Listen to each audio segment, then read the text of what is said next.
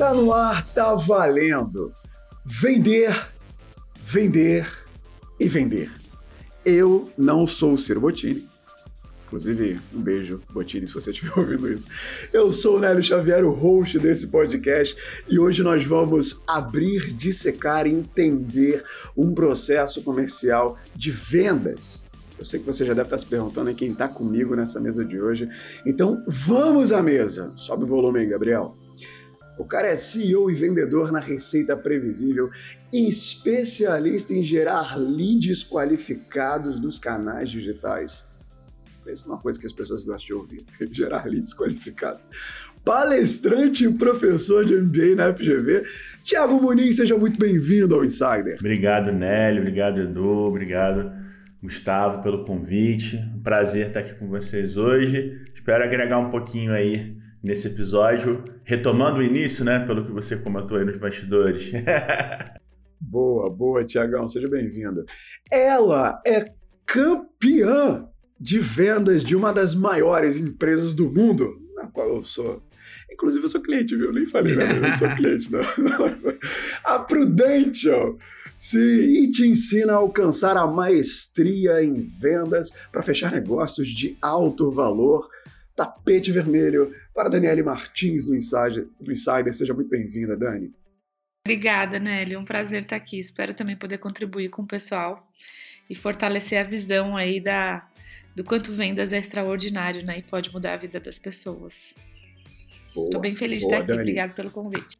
Legal, feliz a gente também de receber você. Para compor a nossa mesa com os nossos co-hosts, ele criou o maior portal de métricas e web analytics da América Latina. O homem está dissecando o GA4 nas suas redes sociais. Alô, Google! Contrata esse cara. Quebrando hypos há muito tempo. Ele vende com dados. Quem é esse? Gustavo Esteves. Tá de volta. Fala, Nelhão. Que apresentação, hein? Essas suas apresentações cada vez melhores. Eu vou começar a gravar várias delas para deixar trechinhos assim salvos. Toda vez que eu estiver me sentindo um pouco triste, eu dou play. para aumentar minha autoestima. Obrigado pela moral de sempre. Vai ser uma honra estar aqui com o Thiago e com a Dani, aprendendo muito mais do que, do que ensinando, trocando aqui. Possivelmente serei o famoso orelha do podcast que fará perguntas aqui para aprender com todo mundo. Pô, meu amigo, mais que eu não dá. Você vai ter orelha, mas o nariz, então. podcast. Vamos lá, The Real Roast de hoje, o, o host verdadeiro. Ele é o nosso paladino de vendas dessa bancada, o imbatível da monetização digital, o ex-carioca e agora paulista que tá passando frio, o pai do Luke, o esposo da Fabi, agora de óculos, Edu Costa. Seja bem-vindo. Valeu, Nelhão, valeu. Esse carioca não, cara. Uma vez carioca, sempre carioca. Acho então, bom mesmo. É isso aí, é isso aí. Obrigado pelo convite aí. Que bom poder trazer gente tão incrível quanto a Dani, quanto o Tiagão aqui para falar sobre um assunto que eu amo e que eu sei o poder transformador que tem, como a Dani já adiantou aí, que é vendas. Então, cara, vamos lá que a gente tem muita coisa para falar hoje. Boa. Vamos lá. Só para dar um gostinho da pauta agora para você que está com fone no ouvido, acompanhando a gente no transporte, em casa, lavando louça, na academia. Nós reunimos esse esquadrão de elite das vendas para desmistificar de vez o papel do vendedor, te mostrar quais oportunidades estão abertas para esse mercado hoje, agora, 2022. Você vai entender também nessa conversa melhor os diferentes tipos de vendas, os processos comerciais, como se monta uma rotina de vendas saudável e, claro, lucrativa. Não adianta ser saudável se também não traz dinheiro para dentro de casa. Resultados, desafios, dicas, práticas, histórias, experiências. Tudo que o tempo permitir, que a agenda dessas pessoas permitir também. Se você está disposto a vender mais, fica aí que a pauta está chegando. Gabriel, sobe o BG.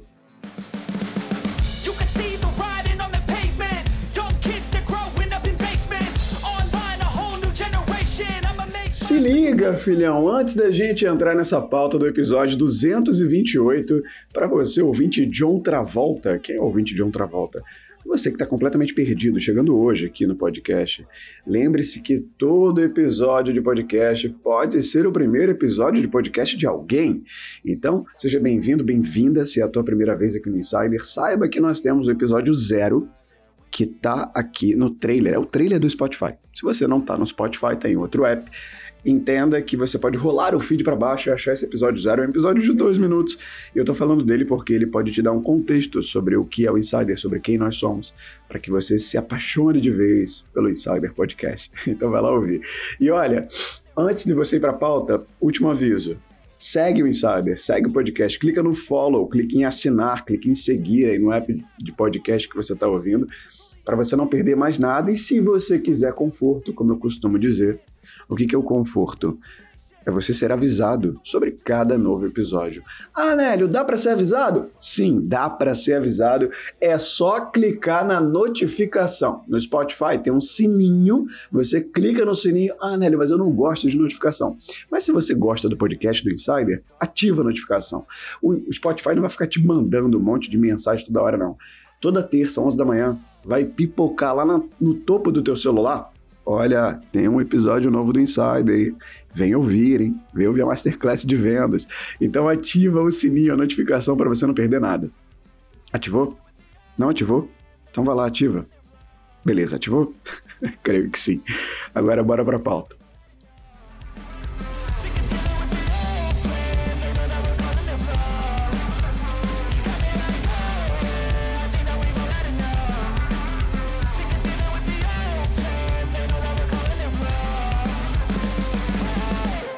Vamos entrar nessa pauta. Eu vou puxar a primeira aqui, depois vocês pegam o microfone. Eu vou jogar a primeira no colo da Dani, tá, Dani? Aí, se quiser pulverizar para a mesa depois. Vale entender que a gente sabe que vendas costuma ser uma dificuldade para muita gente, vender. E por trás disso, pode ser que tenha falta de conhecimento técnico, pode ser que tenha algum bloqueio mental. A gente já falou muito sobre isso até em alguns outros episódios sobre bloqueios, gatilhos. Mas também pode haver muito de estigma, né? Como se vender fosse, ah, eu vou vender, eu vou enganar as pessoas eu vou ser chato, coisa desse tipo. Na opinião de vocês, eu vou jogar para ti, venda. Para ti, venda. Para ti, Dani. Quase que o meu tá sobrenome, tá... não tem problema. Isso foi ótimo, cara. Na, na opinião cara, de vocês, tem... o, que, o que venda representa? O que vendas deveria representar? Tá. Bom, primeira coisa, as pessoas acreditam nisso, né? Tipo, o filho tá lá com 17, 18 anos, daí a mãe fala assim: ah Vamos ver qual que vai ser a profissão desse menino.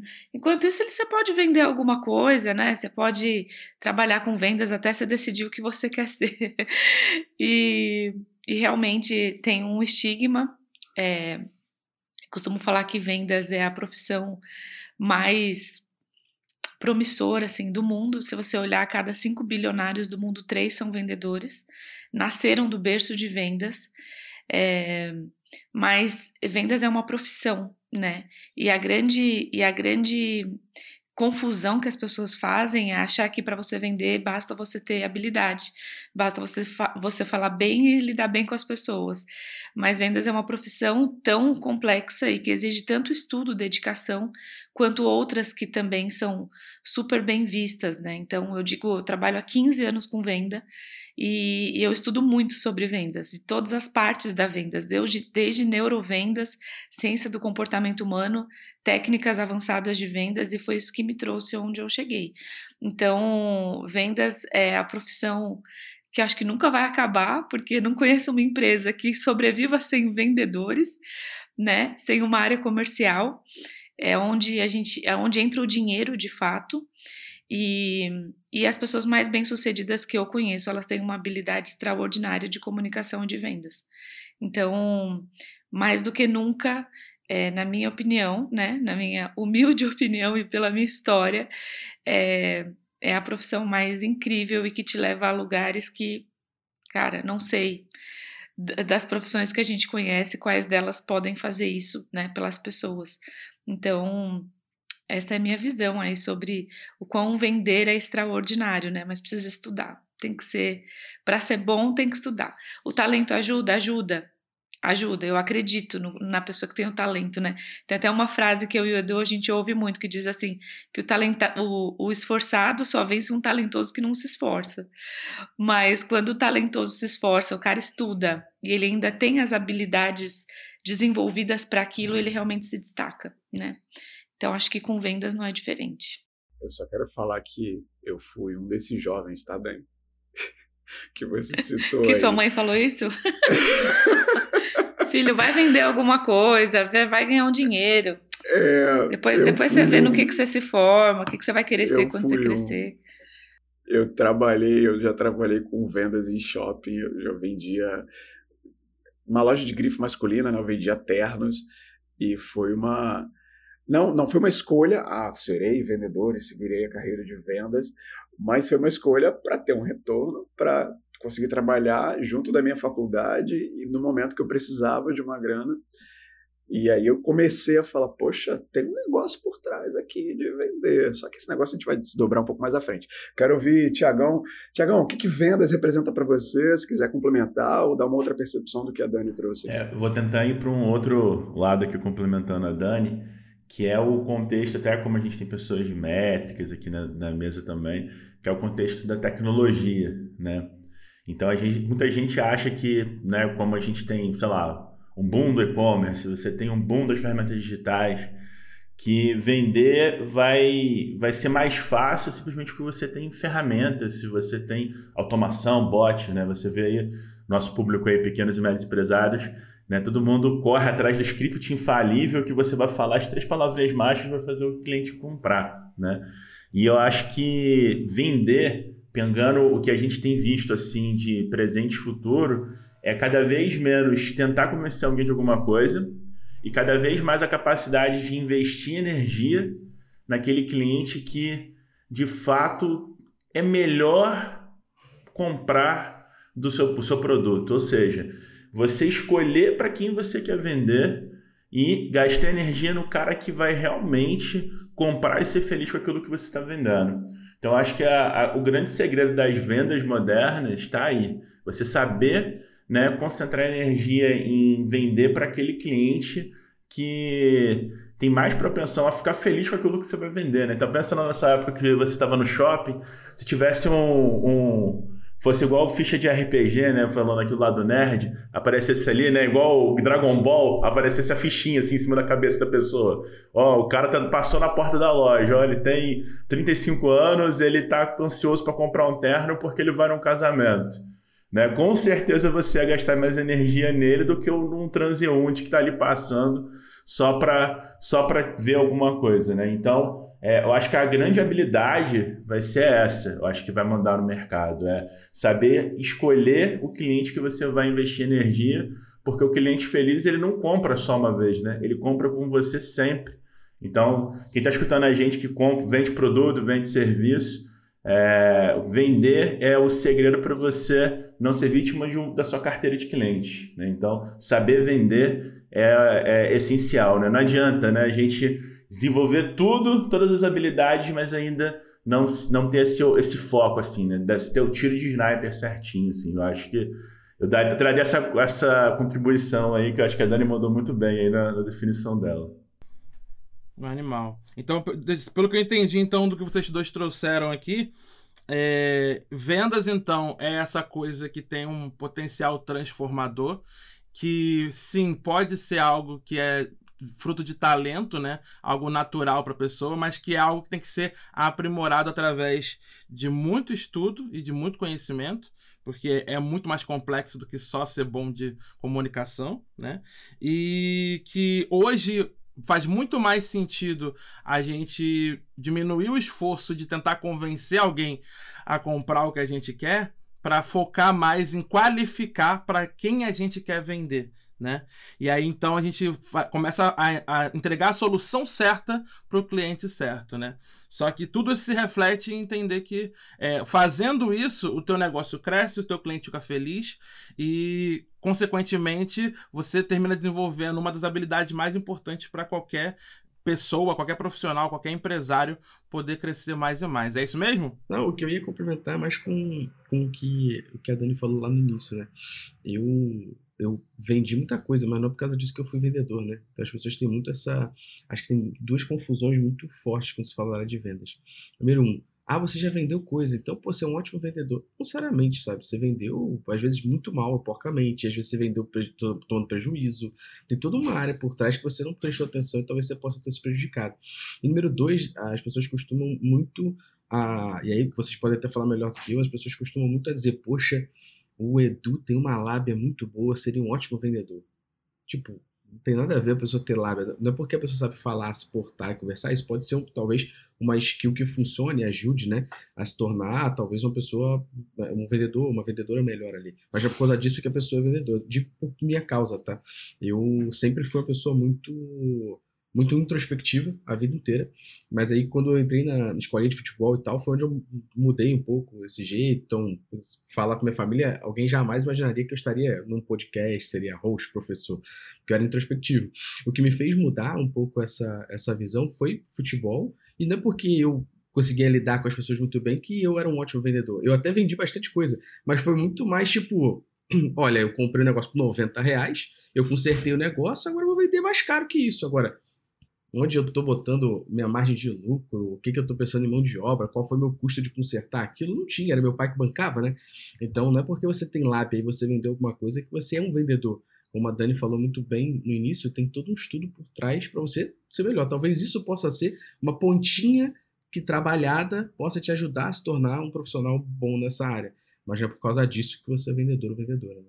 É, e, e tem uma coisa, vou só complementar aqui até o que o Gu falou, é porque geralmente a lábia está associada à persuasão, né? Capacidade persuasiva. Então as pessoas falam: Nossa, meu, você é muito persuasivo, você tinha que ser vendedor. E as pessoas têm um padrão de identificação de persuasão que é você ter a habilidade de convencer outra pessoa daquilo que você quer. Né? Só que quando a gente fala em vendas é exatamente o contrário. E eu escrevi um livro junto com alguns é, empresários que chamam Sucesso é Treinável, que até virou best-seller e tal, e eu falo sobre a persuasão inteligente, que a persuasão inteligente para vendas não é você convencer a pessoa daquilo que você quer, é você fazer perguntas para entender o que, a, o que a pessoa quer e ela comprar pelos motivos dela, não pelos seus, né? As pessoas não compram pelos nossos motivos, as pessoas compram pelos motivos delas. Então, quando um vendedor ele se vale de, de argumentos frágeis, né, ou de uma persuasão simplória e superficial, de querer ficar convencendo as pessoas do Fórmulas ponto de vista prontas, dele, gatilhos mágicos. né? Gatilhos, exatamente, aquela coisa, né, mecânica, aquela coisa ensaiada. Aí ele tem essa essa ele fica com essa visão do vendedor chato. Porque ele tá, o objetivo dele é muito mais convencer do que conscientizar. E existe uma diferença gigantesca entre você convencer a pessoa de uma coisa e você conscientizar ela do que ela precisa. É um abismo, né, entre uma coisa e outra. Então, é, é até ruim quando a pessoa tem muita habilidade persuasiva, né? Quando tem muita lábia. Chega a ser Por chato. quê? né? Porque ele é ineficiente, ele é incompetente como vendedor, por incrível que pareça. Chega a ser chato. E aí ele fica com esse estereótipo do vendedor chato. Exatamente. Exatamente. Muitas vezes o cara que tem mais habilidade de, de pergunta, né? De escuta ativa, como a gente já também tem um episódio aqui no Insider, né, né? É, ele, ele é muito mais eficiente quanto vendedor do que aquele cara que tem um monte de gatilho pronto ali para ser usado, né? Com certeza. Principalmente para vendas de mais alto valor, né? Que você lida com pessoas que têm mais capacidade intelectual, assim, e enfim. Com certeza. Faz A diferença. fala da Dani me lembrou na mesma hora, quando você recebe uma ligação do nada, né, de um vendedor, de uma vendedora de qualquer serviço, e a primeira coisa que a pessoa fala, eu tenho uma oportunidade incrível para você. A primeira coisa que eu penso como uma pessoa que está do outro lado ouvindo isso, eu falo assim, mas eu não te pedi oportunidade nenhuma. Então, ao invés de você já começar comigo falando, eu tenho uma oportunidade incrível para você, por que, que você não começa de uma É, outra mas forma? como é que você sabe o que é incrível pra mim? Exatamente. baseado É incrível para você, não necessariamente para mim. Exato, e, e me chama a atenção, e aconteceu isso comigo com uma empresa de telecom é, recentemente, é, até vou dar um oi para ela aqui, é, e essa empresa de telecom me ligou falando que tinha uma oportunidade incrível para mim sobre uma migração de internet. Aí eu falei assim, pô, mas eu, eu nu- nunca me inscrevi, eu nunca fui cliente seu, né? Como é que você tem esse meu dado? Saiu do script, a pessoa entra em desespero, a vendedora começou a gaguejar e desligou na minha cara. Porque, tipo, saiu do script dela, né? Então, tipo, é de novo, tipo, não é todo mundo que trabalha com telemarketing que também é vendedor, né? Acho que fica uma boa dica aí pra, de exemplo pra galera. Né? Eu acho que você tem pessoas que são péssimas nisso. São os do telemarketing. Meu Deus, eu quero morrer. Eu queria sentar com todos eles, dar um treinamento e falar, pelo amor de Deus, não faz mais isso, eu não aguento mais. Exato. É desesperador. É, desesperador. Ainda bem que tem aquele código agora, né? O 0303 que aparece na É, frente. isso da- que não da funciona sempre não, né, comercial. Léo? Não funciona sempre. Não, não funciona se você já deu uma permissão lá para eles. Mas assim, É. pelo menos na- no meu celular, quando apa- alguns já estão aparecendo. 0303. É, sim, eu já sim. nem. É. Eu já nem entendo, já. É, já também descarto não. logo, cara. É, eu ia perguntar uma coisa pra vocês, que eu acho que é um- é talvez seja uma pergunta que tá reverberando em todo mundo que tá ouvindo a gente agora, que é assim, legal. Entendi que vendas têm esse potencial transformador, e até pegando essa deixa, né, de como é que. A Dani falou uma frase que eu acho maravilhosa, que é tipo. E eu concordo mil por cento com ela, porque eu vivi isso na prática, assim, né? O, o- a- vendas provavelmente é uma das poucas coisas que podem transformar tanto a vida de alguém. E aí eu não tô falando nem só do negócio, mas da vida mesmo, né? É, porque, de fato, cara, se você tem essa habilidade de vendas, uma habilidade desenvolvida, estudada e assim por diante, é, você- o nível de transformação que você consegue é muito grande, né? O impacto que você gera dentro de um negócio é muito grande. A Dani também falou, falou outra coisa maravilhosa. Não existe empresa que não precisa vender, né? Então, se você consegue gerar resultado para uma empresa, o teu potencial de crescimento dentro de uma é inacreditável, né? Como a própria Dani é prova disso.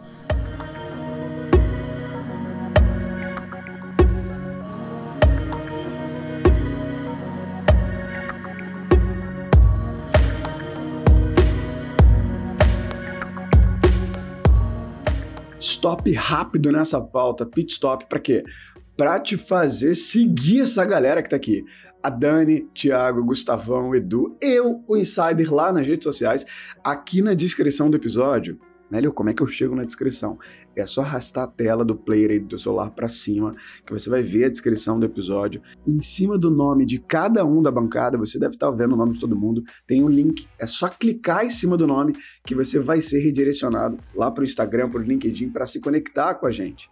Aproveita, segue o Insider, arroba Insider Podcast, Instagram, LinkedIn, YouTube. Sim, você pode nos ver no nosso canal de cortes lá no YouTube, Insider Cut. Segue a gente e compartilha. Se compartilha a marca, viu? Pra gente saber quem é você. É uma das formas que a gente tem hoje de descobrir quem é que tá ouvindo a gente. Então, segue e compartilha.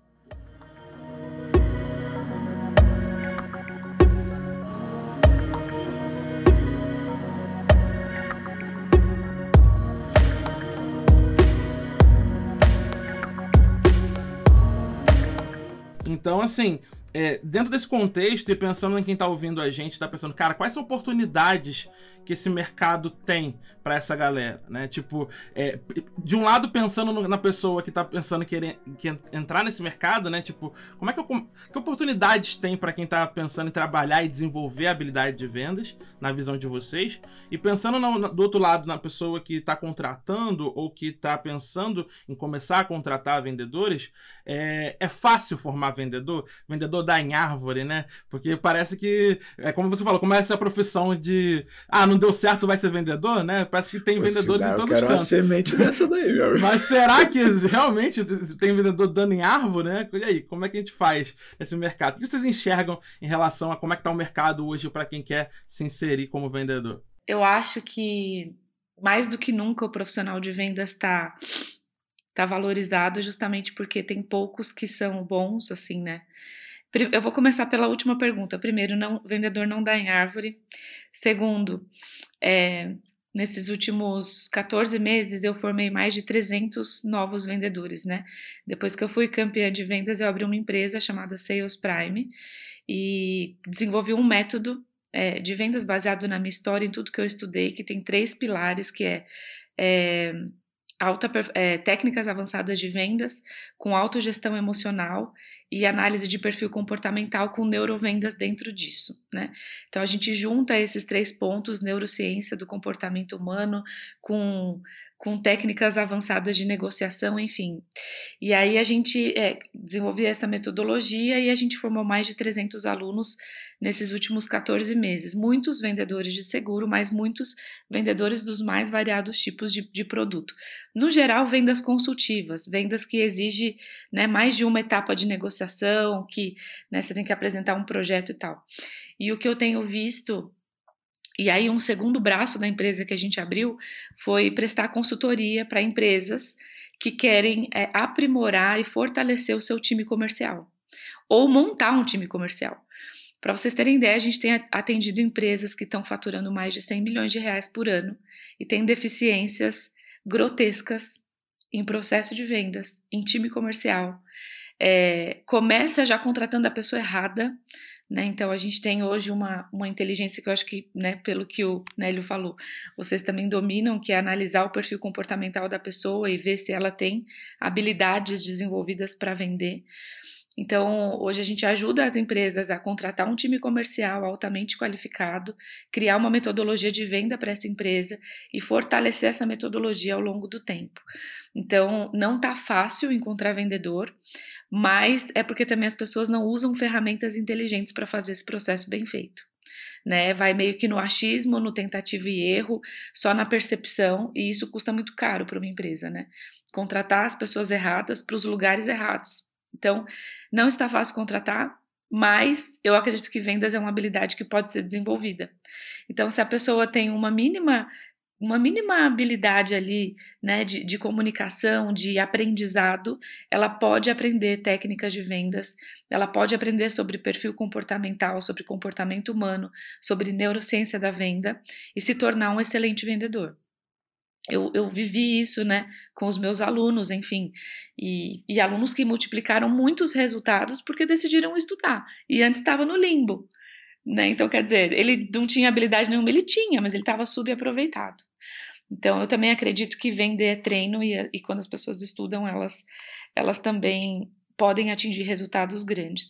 E na mentoria que eu dou, eu falo sobre alguns aspectos que você precisa analisar quando você for é, escolher uma oportunidade de trabalhar com vendas. Né? Poxa, eu quero trabalhar com vendas, eu quero transformar minha vida. E aí você vai receber algumas propostas, provavelmente, daquilo que você vai vender. E aí eu falo sobre algumas coisas que são fundamentais para você como vendedor escolher essa essa essa opção, né? Essa oportunidade de uma forma assertiva. Então, algumas coisas que eu vou compartilhar com vocês que estão ouvindo a gente, para abrir a mente de vocês e vocês identificarem o que é uma boa oportunidade de vendas. Né? A primeira coisa tem que ser algo que tenha longevidade. Se você quer construir uma carreira nisso, tem que ser algo que tenha longevidade. De preferência que você consiga revender para o mesmo cliente, né? Vocês estão anotando? Anota um... isso, pelo amor de Deus. Agora é hora da anotação. Vai lá, longevidade, Anota. continua. Anota, tô até, tô até fazendo uma cola aqui na minha apostila, porque é tanta coisa. Mas, então, a segunda, então, né, uma coisa importante. Alguma coisa que vem vender alguma coisa que você tenha que tenha longevidade, ou seja, que não seja uma coisa que tenha data de validade para acabar no mercado, né? É, outra coisa, que você possa revender para o mesmo cliente, ou que você tenha a possibilidade de ganhar comissões recorrentes, para você criar uma carteira e você criar uma previsibilidade de ganho. Isso é uma coisa muito interessante. Quando você só ganha comissão daquilo que você vendeu aquele mês e no outro mês zera tudo de novo, é, isso gera uma ansiedade muito grande, né? Exige uma gestão emocional mais elaborada. Quando você consegue gerar carteira de clientes, esse cliente paga de forma recorrente e você tem previsibilidade de ganho, isso te ajuda a gerenciar mais a sua ansiedade e ter mais inteligência nas suas próximas negociações. Então, isso também é importante. Outra coisa, você tem que olhar o percentual de comissionamento, se aquilo de fato é atrativo. Você tem que ter uma meta de vida, então, assim, onde você quer chegar? Você quer ganhar quanto como vendedor? Você quer ganhar 5 mil reais por mês? 10 mil reais por mês? 50? 100 mil reais por mês? Nossa, Dani, então você está falando que tem vendedor que pode ganhar 100 mil reais por mês? Tem vendedor que ganha muito mais do que isso, né?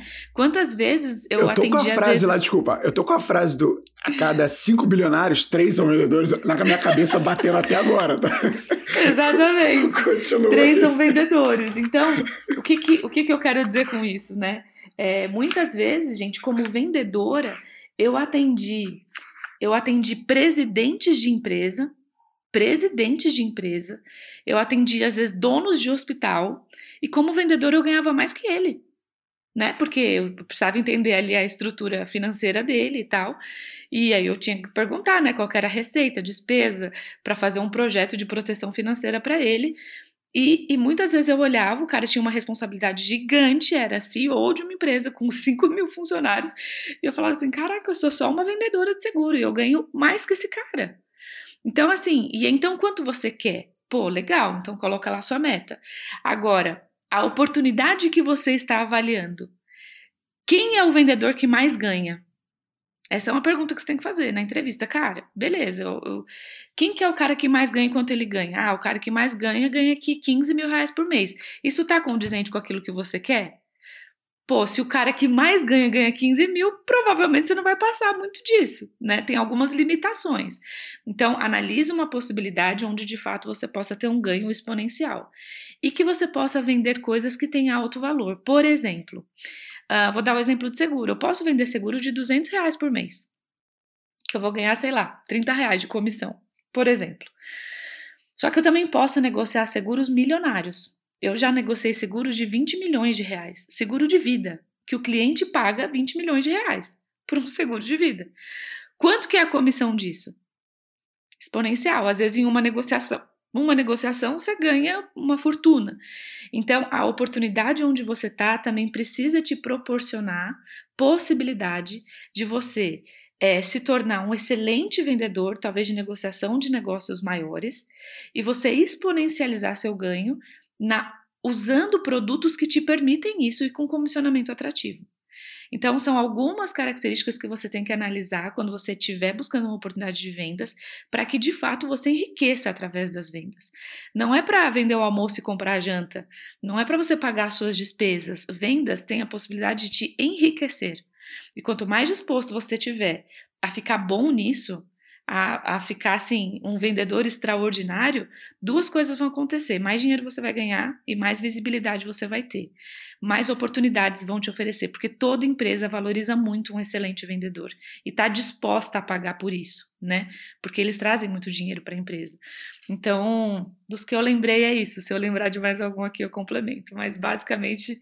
Eu vou tentar colocar um outro ponto aqui, outro, outro contraponto é, é, complementar a Dani vai estar relacionado bastante aqui até a nossa metodologia também da receita previsível, né? Para quem está ouvindo a gente, é, a metodologia ela foi criada no, no Vale do Silício, é considerada a bíblia de vendas da, das startups é, que cresceram nos Estados Unidos e a gente está aqui há quatro anos ajudando as empresas a montar uma máquina de vendas. E aí, quando a gente fala de montar máquina de vendas, a gente tem é, a especialização das funções. Eu tenho um cara de pré-vendas, eu tenho um cara de vendas e o um cara de sucesso do cliente.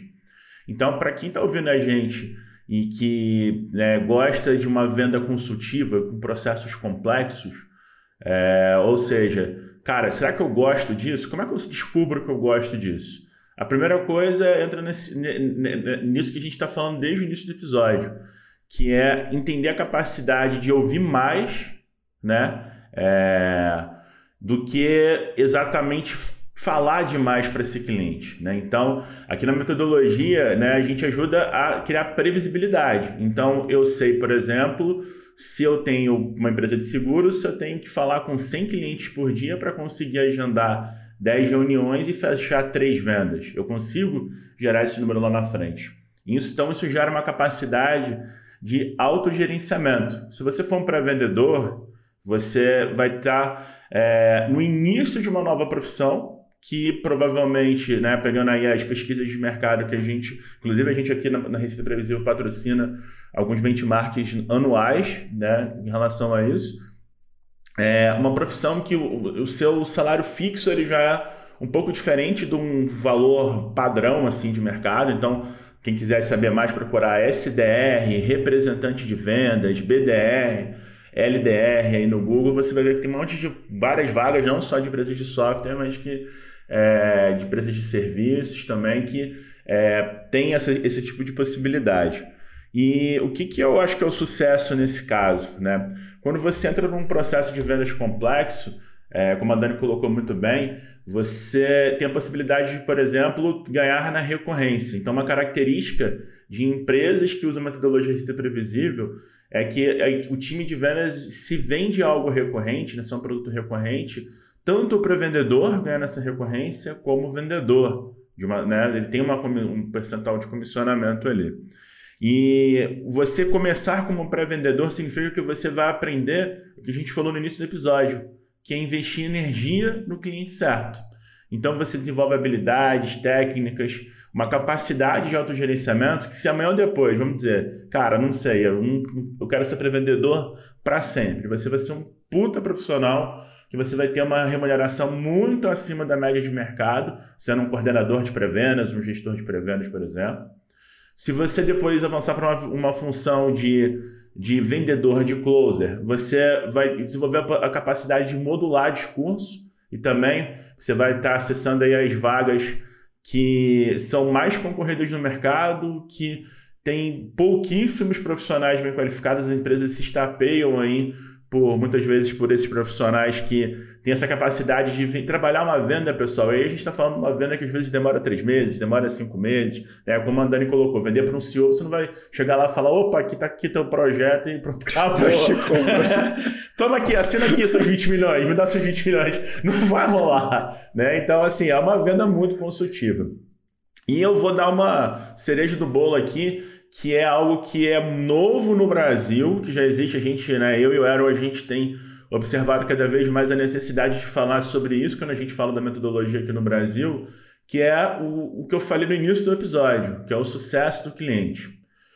As empresas, é, cada vez mais, né? Todo mundo virou empresa de tecnologia. Se você olhar para telecom, virou tech. Se você olhar para seguro, virou tech. Todo mundo está caindo para um mesmo espaço em que todo mundo vai começar a disputar os mesmos perfis clientes, os mesmos, as mesmas segmentações. Então, a sobrevivência o crescimento no futuro, a escala, vai vir de você olhar para essa carteira como a Dani colocou e né, ter, medir a saúde e conseguir vender mais para quem está já dentro de casa. Né? Vender para quem você conhece, né, gente? Você, né, desde lá da, do jardim de infância, você vender ali para. Você vendeu qualquer coisa para uma pessoa, você vai vender a segunda vez, vai ser muito mais fácil do que um novo cliente. E é, é, acho que a grande oportunidade para 2022, 2023 é sucesso do cliente. É, não existem poucas é, formações no Brasil. A gente, inclusive, está trabalhando até numa formação específica sobre isso aqui, é, falando do, do, da receita previsível. Né? Temos novos cursos falando sobre o sucesso do cliente. E o grande ponto é que as empresas demandam dessa, desse, profissional porque elas implementam essa especialização de vendas, mas não tem gente formada no mercado. Então, é, se você quer começar a trabalhar numa profissão que é diferente, né, que tem uma, uma capacidade de crescimento, é, eu diria que ir para essa área de sucesso do cliente, né, o que, que o cara de sucesso do cliente faz? Ele não é um suporte, tá? Tem gente que acha é, já vi muita empresa aqui no Brasil coloca lá, não, agora temos a área de sucesso do cliente. Aí o cara pegou o saque, o relacionamento com o cliente, trocou de nome e pronto. Não, é vender, gente. É mapear, mapear ponto de contato. Então, assim, eu fui lá, comprei um curso do Google. Daqui a dois meses vem uma pessoa do time do Google e vai, e aí, cara, você está gostando do curso? O que você está sentindo? Você está precisando de alguma ajuda? Daqui a cinco meses, essa pessoa volta e fala assim: Cara, a gente está lançando agora uma mentoria do Google aqui de Analytics 4. Cara, agora, mês que vem a gente vai lançar um livro, vamos comprar. Ou seja, é um cara que vai te acompanhar nesse relacionamento para fazer com que você continue gerando grana. E, cara, é muito difícil encontrar essa pessoa aí no mercado. E um ponto importante que é está relacionado à ansiedade. A gente está falando aqui, a Dani falou de cifras bacanas. É, eu estou falando aqui de profissões que têm uma média de remuneração diferente de uma média de mercado. Mas aqui na, na Receita Previsível, para vocês terem uma ideia, a gente é, demanda de 3 a 6 meses para rampar um profissional de pré-vendas de vendas OCS. O que, que eu estou falando? Para o cara ficar pronto, seis meses. Então, galera, é, é investir para colher e o que, que é o ponto? Né? Eu acho que pegando um, um como a gente está falando muito com pequeno e médio empresário, e eu já fui pequeno e médio empresário, já sei, já, eu Edu, a gente tem várias histórias para contar sobre isso aqui, de várias mentorias juntos, né, Edu? de, de projetos que a gente vai lá e mata em meia hora o problema do cara é a ansiedade. E a, a, consistência do teu processo comercial, ela vai vir de dar tempo ao tempo. Né? Então você pode implementar CRM, ferramenta para automatizar bot no LinkedIn, bot no Instagram, fazer o que você quiser. Mas se você não der tempo ao tempo, né, você não consegue se desenvolver. Então é uma profissão que é diferente, né? É, é diferente do, do, do, do sentido em que é, você não vai vender. Não é uma venda simples, não é o vendedor de shopping. Eu também fui vendedor de shopping lá no início da minha carreira. A primeira venda que eu fiz na minha vida foi começar a vender site. Ainda trabalhava numa multinacional e queria sair dela. Comecei a bater de porta em porta para vender site. Depois eu tive minha empresa, tive que aprender a vender. Mas o que, que é o, o, o grande ponto? É, essa questão da especialização ela vai te gerar muitas boas oportunidades. Assim, no, no, se você entrar no LinkedIn e digitar sucesso do cliente, se você digitar representante de vendas, cara, sobra vaga e falta gente. Então, é, eu, eu diria que não, se você quiser apostar em alguma coisa hoje, eu estudaria mais, jogaria no Google sobre o sucesso do cliente, sobre representante de vendas, sobre vendas complexas, que é o que falta gente, falta braço no mercado brasileiro. Gustavo, calma aí. antes de você falar, deixa eu só fazer um momento Insiderpedia aqui, rapidinho, porque foi, veio muitas portas sendo abertas, só fazer a recomendação. momento Insiderpedia, tá?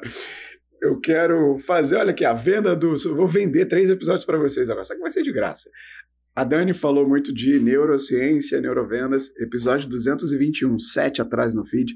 A gente falou sobre neurociência aplicada à comunicação e marketing com a Débora Lima, uma neurocientista. Foi um episódio literalmente de explodir cérebros. 221. Além disso, o, o Tiagão falou aqui de máquina de vendas. A gente tem um FIT 08 lá no final da primeira temporada com o Tiago Reis também, que a gente falou sobre como montar a sua máquina de vendas quase, que eu erro o nome. E a gente tem também, aproveitando o gancho do Tiago, ele falou sobre esse sucesso pós-vendas, episódio 173, segunda temporada, sobre marketing de indicação com o Rodrigo Noll, o papa do marketing de indicação no Brasil. A gente falou muito sobre esse pós-vendas. São três episódios, ó. Só dessa fala. E tem episódio de persuasão também. Fala aí qual é. Tem um episódio. Por favor, 215, playbook número 2, as armas da persuasão, a mesa presencial. Fenomenal. A gente dissecou lá o livro do Robert Cialdini. Quatro episódios para você colocar na fila. Pronto, Gustavo, pode ir. O, o, penúltimo, 173. 173, Marketing de Indicação com Rodrigo Noll. Segunda temporada. Ah, dois anos atrás, mas ainda tá atual. Ô, Edu, isso, isso. Eu queria fazer um pacto contigo. Toda vez que o Nery for soltar esses episódios, vamos soltar também. Então, vez que ele meter essa parada do Insiderpedia, que ele vem, vocês não têm noção. Vocês pegarem qualquer episódio do Insider, todo episódio dele vai falar assim: episódio 165 com Luiz Helena Trajano, minuto 7 e 12 Porra, não é possível. Não, eu não minuto. Eu não Edu, sinto tá que nem a gente um previsível. Tá que... Vamos inventar qualquer número a gente fala isso aí, né? Eu só lembro do tema. Isso aí, isso aí, Edu. A gente fala o tema e fala assim, episódio 171. Se eu não me engano. Não, é. Eu vou ser enganado mesmo. Então, filha da mãe faz a gente passar vergonha citando os episódios até quem participou. Que vergonha. Vai lá, Gustavo. Continua a pauta, continua a pauta brincando. Eu queria aproveitar o um momento de mentoria aqui, né? O Thiago já, Thiago já falou assim: pô, vai pegar o curso do Guga. Dois meses depois perguntou o que achou. Já anotei aqui. Já deixei anotado. Ah, já aqui. pegou, né? Já exatamente o que ele falou. então, queria aproveitar esse momento de mentoria aí. É, e fazer, na verdade, duas perguntas. Acho que tem muita gente que está ouvindo a gente aqui que não necessariamente é da área de vendas. Então, acho que seria legal. E eu mesmo tenho dificuldade, às vezes, de entender as diferenças das nomenclaturas. O Thiagão, quando estava explicando, ele falou assim: um SDR, um closer, um PDR, representante de vendas. Se vocês puderem dar um pupurri rapidão assim, do que, que é a diferença de cada uma dessas frentes aí, né? Acho que seria interessante para todo mundo que está ouvindo. E número dois, é, falar assim, pensando agora no lado não do vendedor, mas no lado de alguém, por exemplo, igual o Edu, igual a mim, que quer montar um time de vendas. Eu quero montar um time de vendas, eu estou começando agora. Por exemplo, é, vergonha exposta para todo mundo aqui agora, a, a Dani falou assim: é, é impossível alguém vender sem time comercial. Pois bem, Dani, tô aqui há oito anos sozinho. a vergonha absurda e uma das principais metas que eu tenho esse ano é montar o time de vendas finalmente. Porque Acaba que aqui na métrica Não, você já cresceu você tá vendendo, assim sem time. Se você tá vendendo time, sem né? time, imagina com time. É isso que eu ia falar. Não, exato, Meu Dani. Dani, exa Dani, a vergonha que eu falo pro, pro Luciano, meu sócio, toda vez eu falo assim, Luciano, isso que a gente tá botando aqui no OKR de alcançar X, isso é um absurdo. Porque a gente está dizendo que vai alcançar por osmose, sabe? As pessoas vão chegar magicamente até a gente.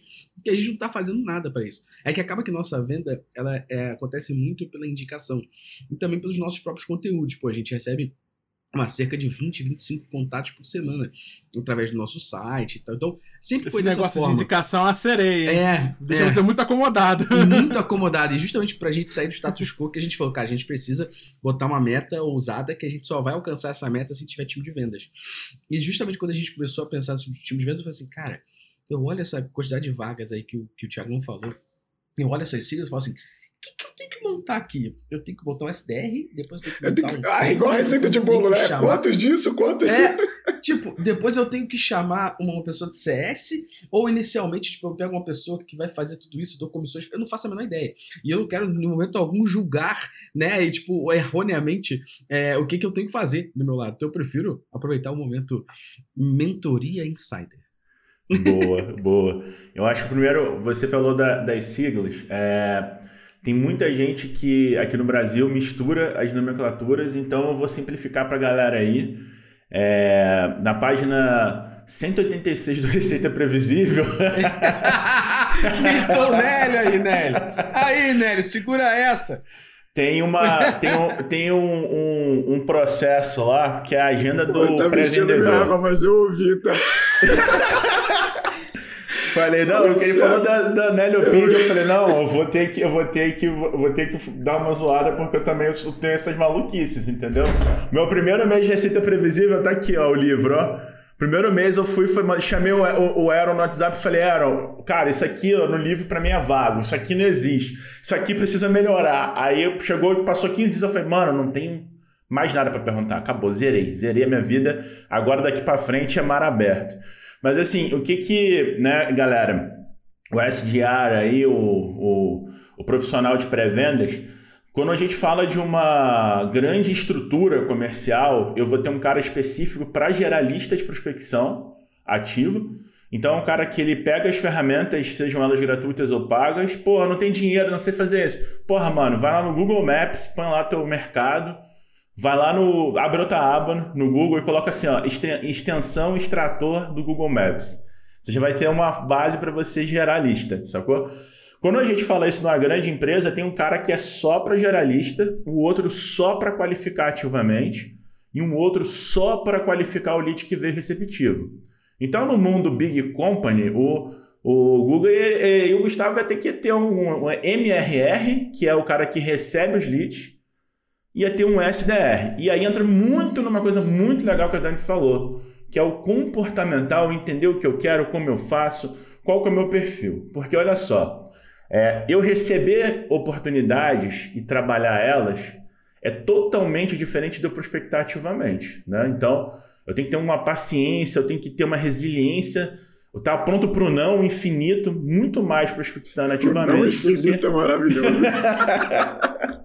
porque Não, assim, infinito. porra, o cara não tá. o- o- Você tem que criar um contexto, né? É, para você no seu telemarketing, você chegar e falar, e aí, cara, pô, Nélio, cara, Pô, mas eu acho que pior que não é a solidão do, do ser ignorado. Pô, dá uma tristeza. É, isso é, isso é complicado, né? Até falar palavrão, mas é o.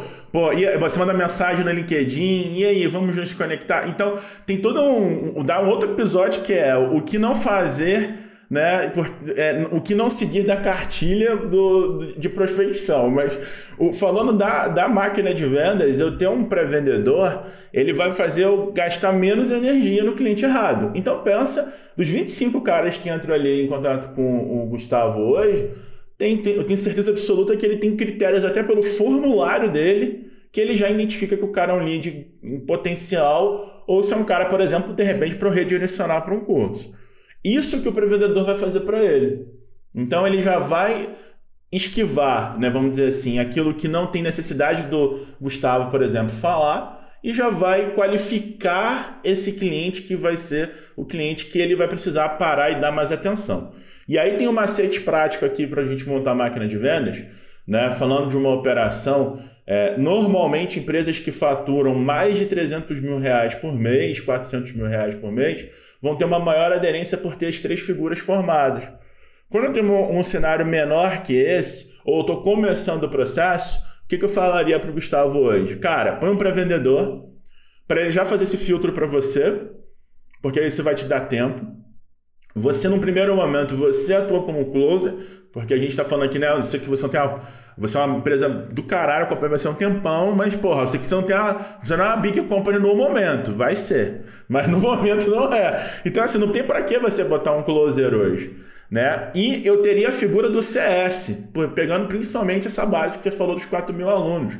Por quê? Aí vem a interseção da magia do negócio, que é eu tenho processo, que é o que eu falei da página 186 do livro, o que que está escrito nessa página para quem não tem o um livro Receita Previsível? Lá vai ter a rotina. O, eu, eu ter uma máquina de vendas é ter uma pulsação do negócio. Então, por exemplo, cara, lembra que eu falei, ah, eu vou falar com 100 pessoas por dia para qualificar 15 para marcar três reuniões. Se eu acompanho isso todo dia e eu olho a semana anterior, aí tá no teu campo já, Gustavo. Ó, já tem a métrica ali. Você fala, pô, cara, ó, o negócio está andando, o negócio não está andando. E aí a gente só vai investigar o que aconteceu, que é ou é, ou é qualificação da carteira ou é processo. Exemplo, muitas vezes uma pessoa que é boa para qualificar, ela tem muito mais paciência.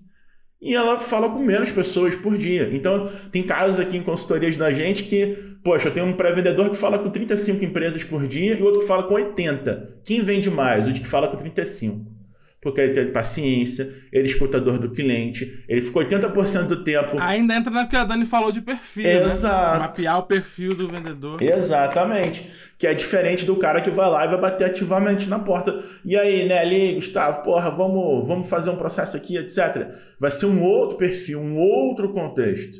Então, assim, pegando a realidade do pequeno e médio empresário, eu teria primeiro de tudo um pré-vendedor para concentrar energia no, no, na bola na bola da vez, tá? E aí a gente tem que olhar para a carteira de novo, ou seja, olhando para minha carteira da Métricas Boys, quais são as características dos clientes que eu quero atender? Exemplo, são e-commerces que já tiveram agência de Web Analytics ou não são?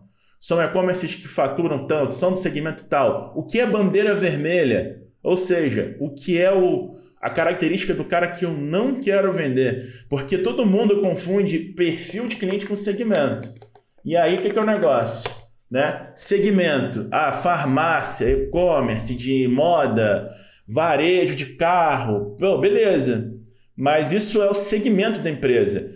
Né? Agora, segmentação, na verdade, quando a gente vai lá no conceito da coisa, significa o grupo de pessoas que tem a mesma dor e necessidade. Então eu tenho que ter, eu tenho que ter um jeito de perguntar isso pro cara sem ser chato, ser atraente para esse cara me dizer o que ele quer, para que eu identifique as características que eu escolhi para que ele seja um bom cliente, aquelas características que são uma bandeira vermelha que esse cara talvez não seja um cara que eu quero dentro da minha empresa.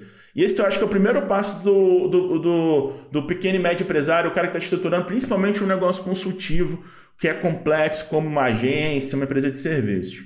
E do outro lado, pegando essa, essa, essa fatia dos 4 mil alunos aí do Google, eu teria um processo semi-automático em que eu vou dar uma nota ali para aquele cara, que é, olha, todo mundo recebe uma jornada ali automática ali do que eu falei ainda agora. Começou a fazer dois, dois meses, terminou cinco meses, terminou nove meses, está no automático. Mas existem alguns sinais que esse cara precisa de um relacionamento humano. Exemplo, pô, o Google não quer que o cara compre o curso e nunca acesse. Então isso é um sinal que, porra, é, é maneiro o cara ir lá e falar, pô, por que você não tá, por que você não tá usando? O que, que, que aconteceu? Porque é, é importante entender melhor o, o que, que é o fit do produto dele com esse, esse cliente de um lado. E do outro lado é a bandeira verdinha de que esse cara merece um carinho especial, que é, por exemplo, pô, o cara comprou aqui a minha assinatura do curso, mas o cara trabalha numa puta empresa de tecnologia que está no segmento que eu quero atuar e que, poxa, seria um cliente potencial. Aí eu vou fazer, eu vou destacar esse cliente e eu vou ter uma outra jornada de relacionamento. Então eu vou ter um processo para poder também me mostrar interessante para esse cara. Então, pra, por, eu acho que assim, pegando o pequeno e médio empresário, eu falaria assim: olha, se você tem muito negócio recorrente, começa ao contrário, começa pelo sucesso do cliente. Agora, se você precisa aumentar o volume de carteira, põe para vendedor primeiro, depois o CS por último o vendedor. Por quê? Pegando o exemplo do Gustavo, o cara que vai vender o Web Analytics não pode ser um cara leigo. Tem que ser um cara que tem que entender tecnicamente da parada. Ele não vai ser um, não, é, é um negócio muito visceral para o cara simplesmente chegar ali, não, eu vou treinar o cara em algumas perguntas. É muito complexo para que essa pessoa, ela, né, inclusive, ela, ela para ela começar a atuar bem, ela tem que fazer uma coisa que a gente chama que é o estágio em vendas. Esse cara vai ficar um dia como pré-vendedor, um dia como vendedor, um dia como consultor de web analytics, um dia como CS. Esse cara tem que circular nos, na, no, nos setores da empresa para ele vivenciar.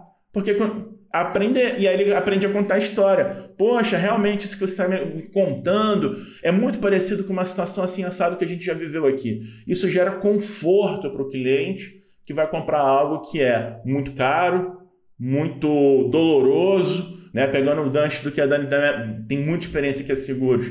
O cara não acorda de manhã, puta que pariu, eu quero gastar 20 milhões, quero proteger aqui o meu negócio, nossa, acordei com esse desejo. Ele precisa daquilo, né? Então, como você constrói valor vai estar relacionado, eu acho que é essa maquininha aí. Quem quiser ter acesso ao meu livro, fica à vontade. É, depois eu invito. que eu ia falar, que eu ia falar, ô Thiago, esse boleto da consultoria tu não manda pro Insider, não, tá? Tu manda pro Gustavo. é, manda pro Guga. boleto, tu manda pro Guga, então te passa o endereço, tá? Das métricas Eu vou te mandar depois, eu fico ali no. Eu fico ali no leste de São Paulo. É. oh, oh, sai fora! Não. Aí eu, daqui a pouco eu entro no, no, LinkedIn, tem lá o SDR da RCT Previsível mandando mensagem. Nossa, eu gostei muito do que sua fala. Cai no funil Se ele certinho. for esperto, ele ter, deveria fazer isso, né? Eu vou, vou jogar. Eu vou jogar para Dani, vou jogar para Dani para, se quiser complementar o, o, que o, o que o Google levantou sobre a formação do time, vou incrementar mais um ponto também. Só que antes, a Dani mencionou sobre o livro que ela escreveu, junto com outros, outros autores também. O Tiago mencionou agora sobre o livro. A gente vai colocar o link, viu? Do livro Sucesso é Treinável, Receita Previsível, aqui na descrição, caso você esteja ouvindo fala, pô, queria estar tá aí agora, queria ser o Gustavo com um caderninho anotando as coisas. Você está podendo anotar, mas você quer mais? Eles citaram, os dois aqui citaram fontes, tá aqui na descrição, é só você clicar e você vai ser redirecionado direto aí para poder comprar esse livro. Pode falar, Google. Ô, Nelhão, o que eu queria só também aproveitar aqui rapidinho, pra galera que tá ouvindo a gente, que é inadmissível você está ouvindo a Dani e o Tiagão falando aqui, explicando, ensinando tudo isso. Se você não pegar aqui o Insider agora, clicar em 5 estrelas e clicar no sinalzinho ali para você receber toda semana. Porque aqui no Spotify, essas estrelas, elas ajudam a gente a chegar em mais pessoas e ser melhor ranqueado dentro das nossas partes de top podcasts aqui, viu? Então, de nada, assim, toda toda a venda é uma troca, né? O que está acontecendo aqui? Ensinamentos da Dani do Thiago, em troca você dá cinco estrelas. Ensinamento valiosíssimo. Não, vamos fazer o seguinte, ó, so, vamos sortear, Dani, o livro da um box da Receita Previsível e um livro seu junto, é. Que aí a gente põe aí, aí, ó. Então pra isso aqui tem que ser pior. Agora a galera tem que pegar os cinco estrelas, mostrar que deu cinco estrelas e botar no Instagram. Não, isso, é, aí isso aí. Pra sortear, né? Tem que... Mas Dani, topa? Topo, claro. Topo. Oh, maravilha! Então, Eita, então, a gente pode Deus, sortear um livro, sim. Boa! Bora. Olha aí, um box da Receita Previsível, o um livro Sucesso é Treinável. O que, que tem que fazer, Gustavo? Tem que dar cinco estrelas, tirar o print das cinco estrelas no Spotify ou Marcar no Apple Podcasts. Insider. Marcar arroba Insider e compartilhar. Arroba Insider Podcast no Instagram. Se quiser compartilhar no feed do LinkedIn, marca lá no feed do LinkedIn também. Nossa, adorei. Que ataque de oportunidade. E você, claro, você pode ganhar um box. Ganhou mais dois no dado. Olha aí. pode ganhar um livro. Pode ganhar dois livros aí, um box e um livro. Maravilha. Agora vamos voltar para a pauta aqui. Grande ataque de oportunidade. Manda ver, Dani. Não, eu só ia fazer. Não, é, o Ti foi perfeito, ele entende assim desses processos. A gente, eu conheço Receita Previsível, né? Até falo um pouco sobre ele nas minhas mentorias. O Aaron Ross realmente é incrível. É uma máquina de vendas, realmente funciona. E só complementando uma coisa importante que eu falo para esses para esses diretores, essas empresas que a gente tem ajudado a montar os times de venda, né? Que, que são coisas óbvias, mas que a gente olha para as empresas e a gente vê que não tem. Eu falo que tem três coisas fundamentais para um time de vendas que o gestor não pode errar. A primeira coisa é dar perspectiva para essas pessoas. Aí falando da parte humana, né? Porque você pode ter, obviamente, todo o processo e dizer: olha, esse vai ser o SDR, esse vai ser o cara que vai fazer a, a qualificação do lead, esse vai ser o closer. Obviamente, isso é incrível, é, mas é muito importante essas pessoas terem perspectiva. Talvez um SDR que está lá no comecinho, ganhando pouco, falar, cara, um dia eu quero ser closer. Quando eu for closer, eu quero ser um líder. Quando eu for líder, eu quero ele olhar para essa trajetória e falar assim, existe perspectiva para mim. Né? E ele vestir a camisa da empresa. Para o ser humano, isso é muito importante, é ver o caminho da continuidade do sucesso dele. Então, esse é o primeiro ponto. O segundo ponto é ambiente.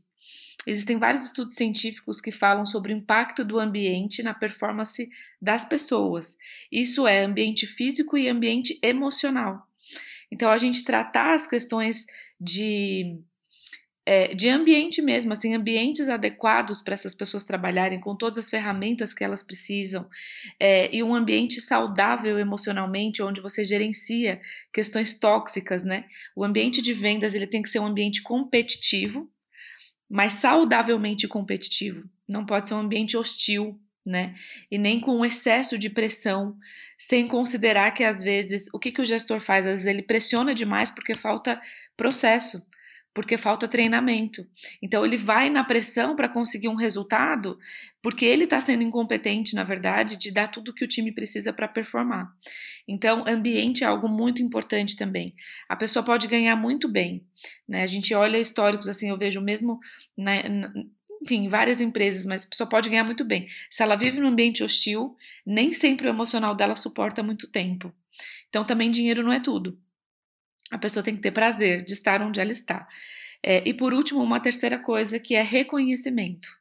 Nenhum vendedor vive sem reconhecimento. Óbvio, ele vai ter a comissão, mas eu sou muito a favor de você ter gamificação, de você ter processos para reconhecer a performance desse vendedor. Então, e aí quando você você entende de perfil comportamental, você entende que às vezes reconhecimento para um não é o mesmo que para o outro. Às vezes para um vai ser dinheiro, para outro vai ser uma viagem, para outro vai ser alguma outra coisa. Então, promova campanhas, faça coisas que, que também mexa com essa parte emocional, né? A gente fala dos processos, tecnologia, e cada vez mais a tecnologia está ajudando é, nos processos de venda, inclusive é uma das cinco inteligências que o, jo, o Jeb Blount fala, né? Inteligência é, emocional, inteligência é, tecnológica, inteligência adquirida, o QI, né? Que é o que é inteligência nata, mas uma delas que é a inteligência tecnológica, que é incrível. Só que a gente é, não pode é, desumanizar o processo. E essa é a maior dificuldade que eu vejo hoje. A tecnologia tem ajudado a escalar as vendas, mas à medida que a gente escala, a gente tende a enxergar as pessoas como máquinas, né? E na verdade não são, elas são humanas, elas precisam de reconhecimento, precisam de acompanhamento, é, e a tecnologia pode desumanizar o processo, que é tratar todo mundo de uma forma muito mecânica, né?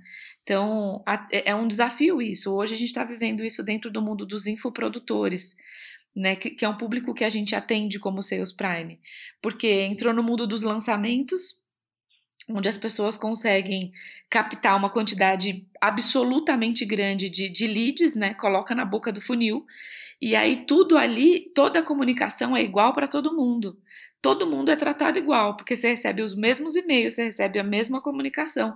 E aí, obviamente, você vai ter um resultado final, porque o volume é muito grande, mas várias pessoas se perdem nesse funil. Por quê? Porque está muito desumanizado, o processo está extremamente tecnológico. Agora a gente está num movimento, e eu tenho levantado esse movimento de forma assim, muito veemente, né? Dentro a gente faz parte de um grupo de networking que é o Ecosem, que é liderado pelo Joel, pelo Thiago Negro e tal. E ali a gente tem mais de 80 empresários, grandes empresários, muitos grandes infoprodutores. E eu tenho levantado essa tecla, gente. É muito legal a tecnologia, você consegue fazer um volume gigantesco de dinheiro. Mas já está muito manjado essa questão do lançamento, porque todo mundo faz do mesmo jeito. É tipo assim, ó, estamos ao porque... vivo. Estamos ao vivo. Já vai acabar.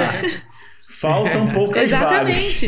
Os mesmos são, gatilhos para todo mundo. Gatilhos, é. é. sempre aquela coisa, né? Ó, oh, você vai fazer cinco lives, Você vai entregar conteúdo gratuito, você vai pegar lead, depois você vai fazer um lançamento, depois você vai fazer isso. Meu, já, todo mundo já sabe o caminhozinho que no final você quer vender, né? E aí, é, esse é o problema. Você usa os mesmos gatilhos para todo mundo. E depois a gente pode até falar um pouco sobre isso, gatilhos emocionais voltado para perfil comportamental. Se você usar o gatilho certo para a pessoa errada, pior do que não vender, você vai causar repulsa nela. Então, você vai dar um tiro no pé, literalmente. E aí a gente está nessa fase de poxa, a internet fez as pessoas ganharem muito dinheiro, escalou demais, mas essa escala e a tecnologia desumanizou o processo. Isso está causando até aversão em algumas pessoas no, no, processo de venda. Então, você vê uma pessoa fazendo live, você já não quer nem olhar, ah, vai querer vender alguma coisa, né? Então, acho que esses são os cuidados quando você monta um time de vendas: perspectiva, ambiente, reconhecimento e, obviamente, né, acompanhamento da performance do time e individual entender essa pessoa, ter paciência para formar um vendedor. Foi o que o Ti falou, às vezes é três a seis meses para você formar um vendedor qualificado. E você tem que ter metodologias, tem que ter processo, tem que ter continuidade. Não é fácil, mas é recompensador, desde que você tenha os princípios fundamentais para manter, para ter os processos certos, como Ti falou, saber qual que é o passo a passo, como você vai fazer, mas são seres humanos, então você precisa manter essas pessoas com a, com a equipe da sua empresa vestida e fazer essas pessoas quererem vencer junto com você. E como eles são humanos, né? A gente precisa dessas questões emocionais bem resolvidas também. Então, só para complementar aí o que ele disse. Eu acho que é, só colaborando, pegando esse gancho, que vai tem muito a ver, eu acho, com esse lance de vendas, pegando o, o momento que a gente está inserido no mercado, que é esse ponto da, que a Dani comentou da tecnologia. Porque, assim, é, se você olhar para o nosso cérebro, né, falando aí de neurociência, falando de outras coisas de estudos, a nossa massa cinzenta é a mesma há 100 anos, de 100 anos atrás, é a mesma desses 100 anos né, de hoje em dia, vamos dizer assim. É, e as ferramentas elas evoluíram e eu vejo que existe uma dissonância muito grande no mercado, no entendimento que a ferramenta ela não é a, a sua via, ela é só realmente o que ela veio para fazer. Ela é uma ferramenta, ela é algo para agilizar o seu trabalho. Então, quando eu compro uma é ferramenta, meio, né? exatamente, exatamente, o meio, bem, bem, muito, sua palavra foi é muito é melhor. Meio, né? o que que eu Não, o, o Jeb Blount fala assim, rapidinho, tio, o Jeb Blount fala assim, a, a tecnologia veio para fazer pelo vendedor o que ele não precisa fazer para ganhar tempo e ter mais tempo de fazer o que ele tem que fazer, que é estar tá na frente do cliente. É, perfeito. Né? Então, perfeito. é uma definição. E o, eu acho que um ponto importante é, nesse sentido, a gente sempre fala aqui na Receita Previsível que é, você colocar o processo não é o suficiente. Se você pegar tudo que a gente escreveu no livro e, e sair colocando na sua empresa, é o kimono, mas não é saber lutar.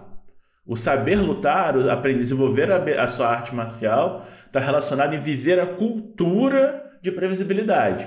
O que, que, tem a ver com cultura de previsibilidade? Tem a ver com você é, é, entender que a ferramenta ela vai ser, né, ela, como a, a Dani comentou bem a fala aí é, do, do Jeff Blood, é, de né, você vai, vai te ajudar a potencializar certas coisas, então é importante você ter ali uma tem uma caixinha de ferramentas que vão te ajudar a acelerar o processo.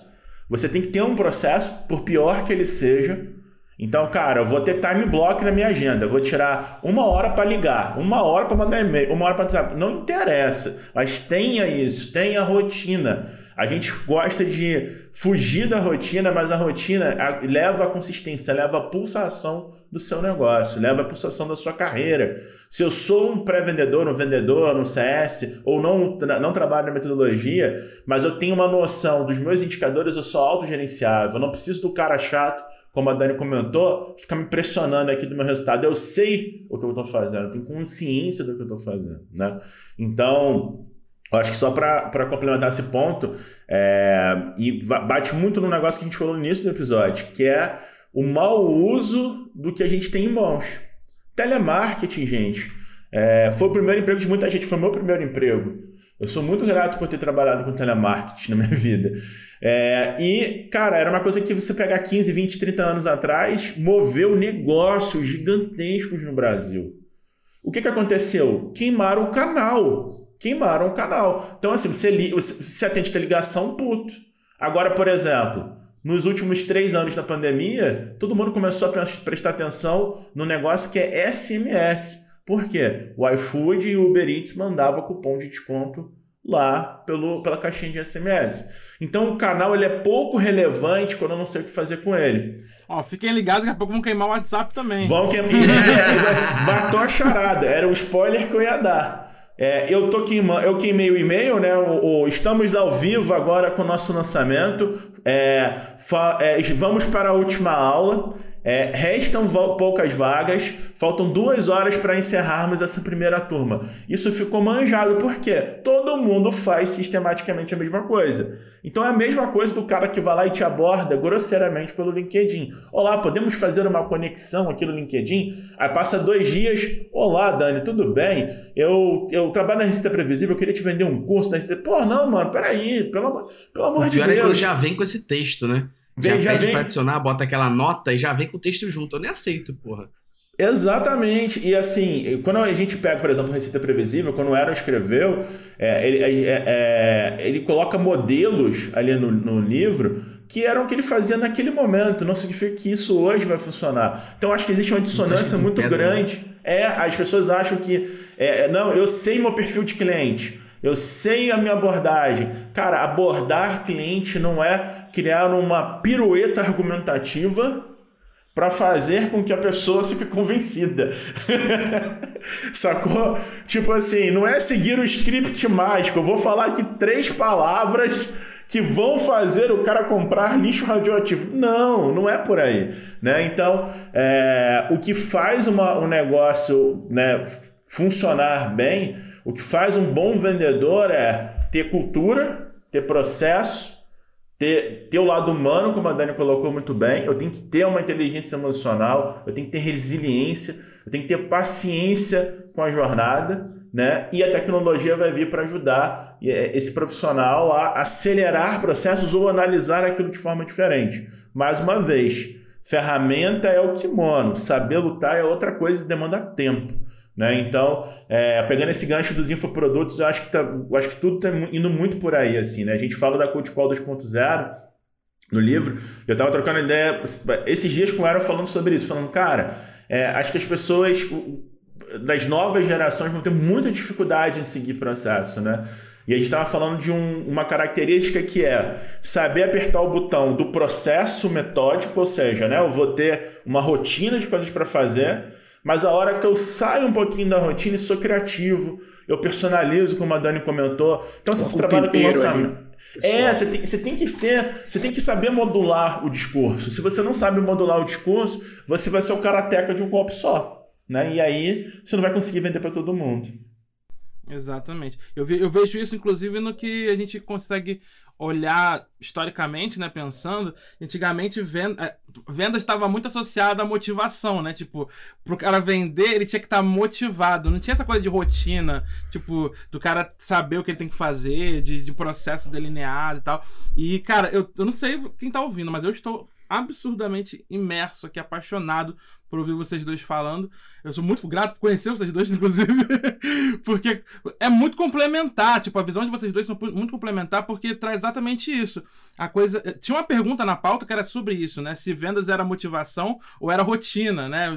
E vocês trouxeram aqui a resposta perfeita para isso, que é a, a, conjunção desses dois fatores, né? Sim, tem que ter rotina para poder estruturar uma máquina de crescimento, mas não pode deixar de lado o fator humano, que é o que vai fazer esse cara performar, né? Então, cara, perfeitas colocações. É o estado de flow do podcast, meu amigo. Quando o podcast ganha vida. Eu falei, o podcast vai ganhar vida, já ganhou vida, já. Entendeu?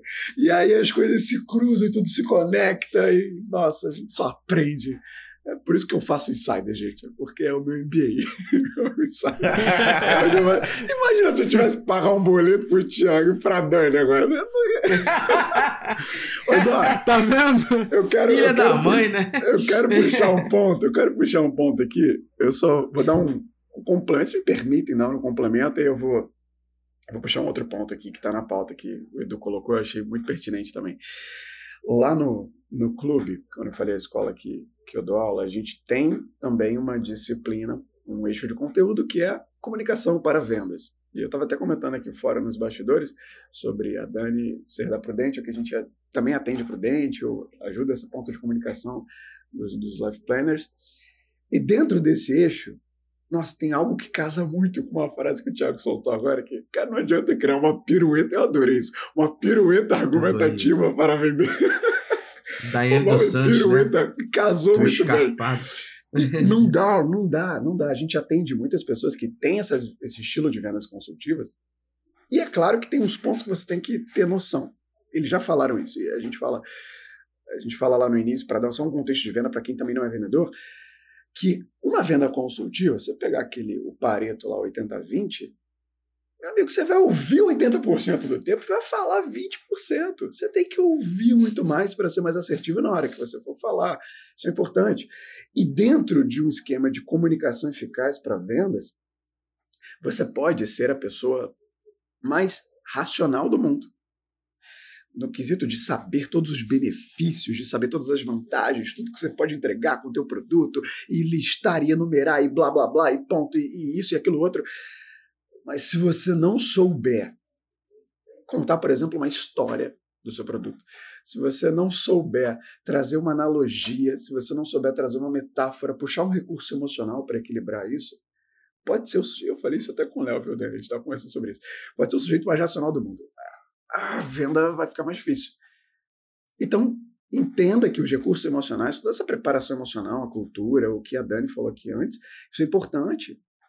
A gente tem um episódio, de novo, mais um episódio, 203, sobre storytelling, que a gente fala muito sobre isso. Sobre como você, por exemplo, pegar um, cliente seu, um case, transformar isso numa história para poder usar. E aí isso a gente está encaixando no que eu já aprendi aqui para o meu método closer, eu acredito, que é quem vai fazer o fechamento da venda. Então, saber usar isso e colocar para fora os recursos emocionais vai ser bastante relevante. Podemos dar dois centavos de contribuição perto dos milhões de reais que estão sendo entregues aqui. E ó, para mostrar Guga. que eu sou um bom aluno, uma frase que resume tudo que você falou é: contar história gera conforto. Contar história? É. O quê? Gera conforto. Sim, sim, sim. Cria um princípio de familiaridade. E aí, é, e tem uma explicação científica para isso, né? A gente, quando você lê o livro Venda a Mente, não ao Cliente, por exemplo, ou até outros livros sobre neurociência da venda, fala que a gente tem uma escala emocional de decisão, todo ser humano. Primeiro que 85% das vendas elas são subconscientes, né? Você, olha lá os códigos reptilianos que você pode que você pode despertar lá no, no âmago da amígdala, né, que é a parte mais primitiva do cérebro, que é igual para todo mundo. Não importa se o cliente é gigante, pequeno, médio, todo mundo tem uma amígdala e as, os impulsos do processo de decisão de compra, eles são parecidos. Mas tem uma coisa na neurociência que diz que existe uma escala emocional de decisão. E essa escala são três degraus: é segurança, conforto e prazer. Então, todas as pessoas que querem decidir comprar alguma coisa, elas têm que passar por esses três níveis.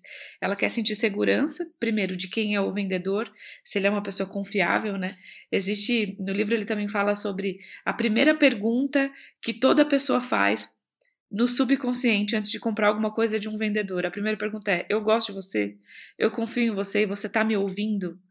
Né? Então, essas são as perguntas que no subconsciente, quando a gente está diante de um cliente potencial, o subconsciente dele vai fazer em relação a gente. Então, a primeira escala de decisão, que é a segurança, é isso. Eu posso confiar nesse vendedor, isso é seguro, né? É, ele vai entregar, isso vai de fato resolver meu problema. Depois vem para o conforto. As pessoas não querem sair da zona de conforto. Então, quando você promove uma solução para ela onde ela pode resolver o problema, sem necessariamente ter que abrir mão de muita coisa, e está dentro de uma zona de possível conforto de decisão para ela, você sobe mais uma escala de, de ajudar ela a tomar a decisão. E a terceira e última é a escala do prazer. As pessoas precisam sentir algum prazer em decidir comprar aquilo.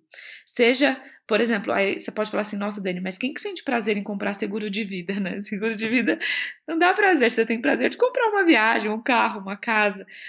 Mas existe um prazer que o ser humano sente no ato de comprar algo, que é o prazer de se sentir inteligente por estar fazendo aquilo. O prazer de ter conseguido analisar a relação custo-benefício. Né? Por que, que eu vou comprar um projeto do, do Analytics né, com, com o Gu, por exemplo? Porque, cara, É, o que também vai tem coisas que você também pode esse... criar pra isso, né, Dani? Tipo, desculpa te interromper, mas tem coisas também que você pode criar, criar pra proporcionar esse tipo de prazer. Por exemplo, o fato do cara estar tá comprando um seguro faz que esse cara sinta que ele aumentou o status dele. Agora faz parte de, sei lá, um grupo privilegiado de pessoas que tem acesso a alguma coisa exclusiva, né? Então a gente pode Sim. criar também coisas que Esse prazer é né? exatamente isso, né? É ele ter o prazer da sensação de que ele fez uma boa escolha, seja para ser Uhum. aceito num grupo, seja porque é aquilo está protegendo a família dele, ele está se sentindo uma pessoa prevenida e às vezes para ele ser prevenido é um valor, é, seja porque, sei lá, por qualquer outra razão, mas dificilmente as pessoas compram algo sem que isso gere um, um prazer inconsciente para elas, né? Então, isso que vocês estão falando, é, é um- existe um fundamento científico que justifica. E eu, e eu acho que o Dani colocou um ponto muito interessante que é se você está ouvindo a gente, você é vendedor ou não é vendedor e você precisa fazer isso na prática e não sabe por onde começar. Né? A gente tem o a lei da receita previsível. A gente, né, o Aaron, meu sócio, ele criou também o hipercrescimento que ele fala formas de escalar o negócio. E no, no terceiro capítulo a gente fala sobre uma coisa que parece que não tem nada a ver com vendas, mas tem tudo a ver, que é pesquisa com clientes. E o capítulo seguinte ele fala no capítulo 4 sobre argumento de venda. Então, quando eu pesquiso, eu entendo o que essas pessoas falam, eu roubo essas palavras delas e uso elas no meu discurso. Então, para o presidente lá da empresa que a Dani comentou para vender seguro, vender o seguro, ela ter esse, esse cara ter uma proteção né, é, na, no negócio dele pode não ser só é, mitigar risco, mas também pode ser uma valorização da marca dele para depois uma futura aquisição. E aí eu estou transformando algo que é negativo em algo positivo. Se o cara da banda larga que ligou pro Google tivesse pegado e falado assim: Caraca, Gustavo, eu entrei no site da Métricas Boys e vi que vocês, além de serem uma consultoria, são também uma empresa de cursos. Eu trabalho numa empresa de internet. Você não esperava a minha ligação. Mas, cara, eu posso mandar uma proposta de link dedicado? Eu acredito que vai ser um pouco mais barato do que você paga hoje. Eu estou criando contexto. Eu estou criando uma história. Ah, Faz eu tô sentido pegando- a venda, né? Faz sentido. E aí você vai. Você pode até não me ouvir, mas você vai ter uma outra percepção até da marca. Fala, porra, o cara não tá me ligando aleatoriamente, o cara tá tendo um cuidado de me avisar aquilo ali, o que tá acontecendo. Então, é, dica prática para quem quer pegar e colocar isso em prática do que a Dani colocou é. Pergunta três coisas para o seu cliente. Pega seus clientes atuais. Primeira pergunta: qual era o problema que você realmente tinha quando você contratou a gente?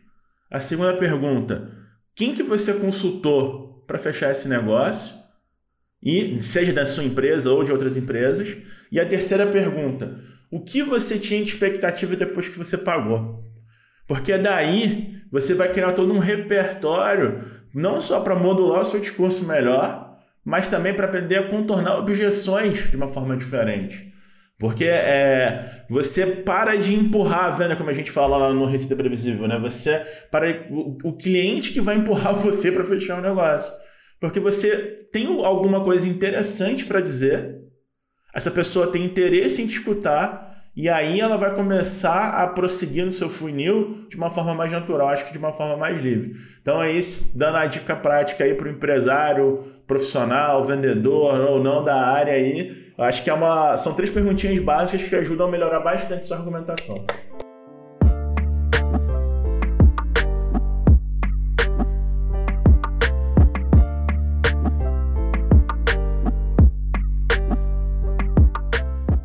Momento pause para. Você tá anotando, não tá? Não é possível que você não tá anotando os insights dessa conversa. Eu tô cheio de anotações aqui no meu Word. Muita anotação. Você vai ver aqui na descrição, você já deve estar vendo na descrição os destaques da conversa, que foram vários. Tá uma verdadeira masterclass de vendas. Agora responde pra gente. Responde pra gente. Depois de ouvir essa masterclass, que, que ainda tem mais coisa, você consegue me dizer o que você pode fazer hoje para melhorar o seu processo de vendas? Escreve aí. Depois de tudo que já foi falado aqui, você consegue pensar um ponto e contar pra gente: hum, isso aqui eu posso aplicar para vender mais hoje. O que é?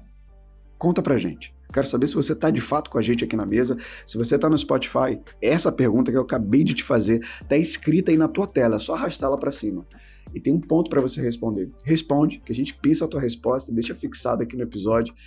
O que você pode aplicar hoje do que você está ouvindo aqui para melhorar o teu processo de vendas. O Gustavo, por exemplo, está saindo com um caderninho de mentoria aqui de anotação para aplicá-la no processo da métricas. Certamente você também absorveu alguma coisa. Deixa a gente saber o que, que é. Agora sim, volta para a pauta.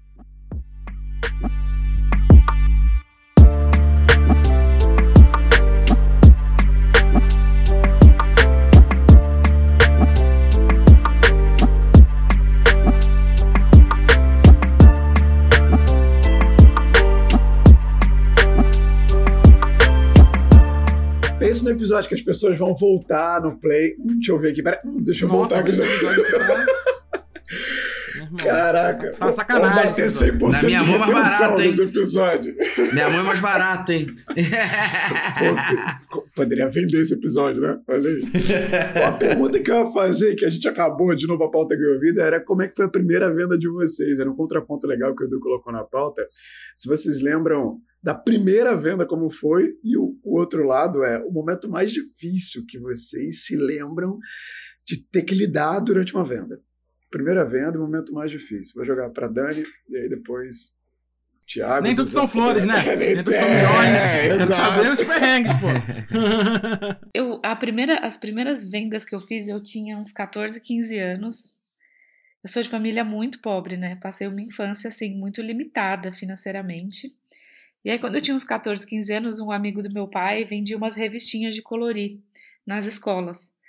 E aí eu falei assim, nossa, acho que eu vou pegar Putz, eu esses comprei, kits hein? de... comprava várias casas que levava na escola.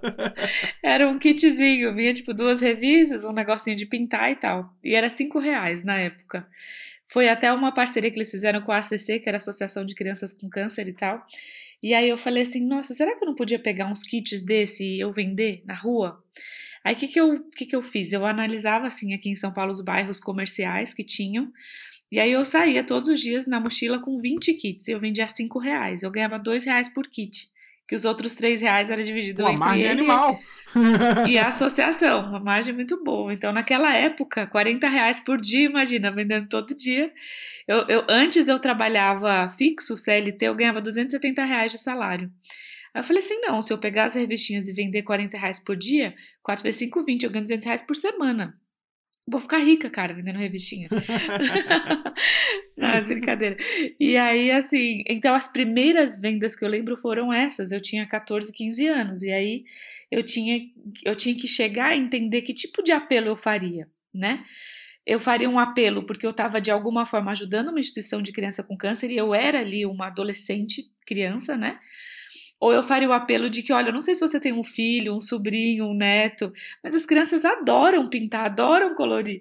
Então eu fui começando a perceber quais eram os argumentos mais é, assertivos, dependendo da pessoa que estava na minha frente. Então ali foram as minhas primeiras vendas, mas eu nunca voltava para casa com revistinha faltando, eu sempre vendia todas, assim. E foi logo quando eu comecei a namorar com meu marido, eu tinha 16, ele tinha uns 18, né? Aí eu falei, meu, vamos vender comigo, né? Ele é engenheiro de formação, trabalha no mercado financeiro, tipo, zero habilidade para venda. Aí eu, a gente foi, passou uma hora, eu tinha vendido tudo e ele com um monte de revista na mão, né? Falou assim, cara, não dá, as pessoas não querem comprar. Ele falou.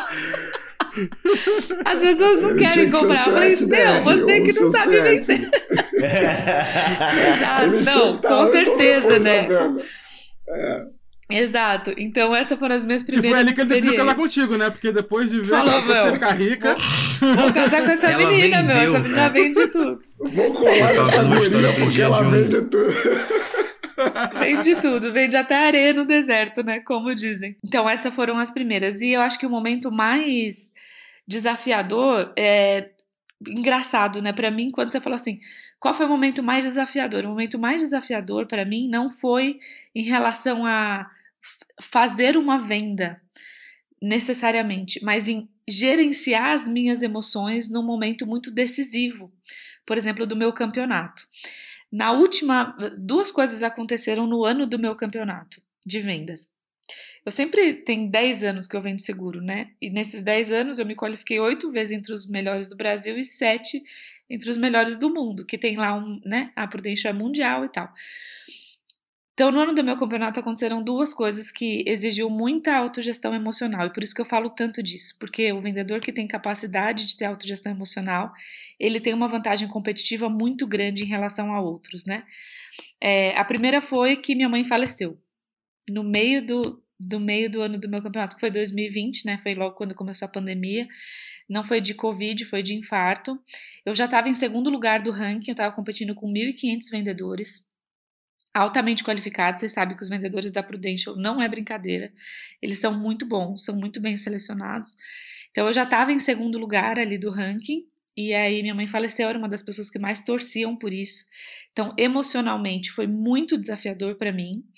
É, e eu tive que tomar uma decisão se eu continuaria lutando por isso, mesmo diante daquela dor que eu estava sentindo.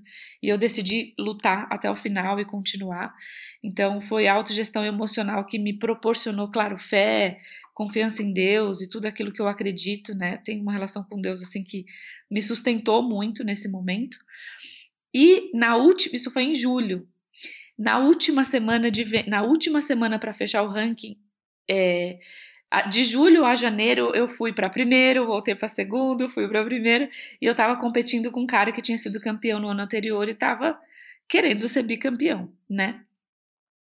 E aí na última semana eu ainda estava em segundo lugar, mas eu tinha três grandes negociações para fazer. A meta, tipo assim, o ranking terminava na sexta-feira, eu tinha uma negociação segunda, terça e quarta.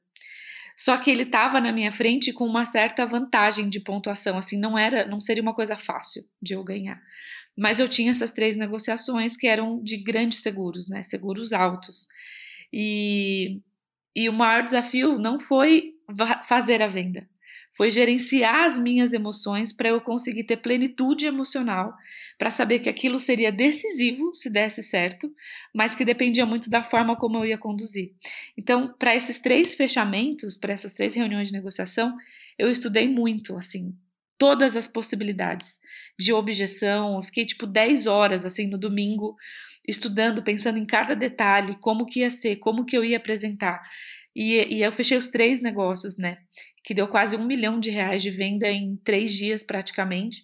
E aí foi aí que eu passei dois mil, dois mil pontos e bati o recorde de pontos da história da Prudential aí no, no Brasil.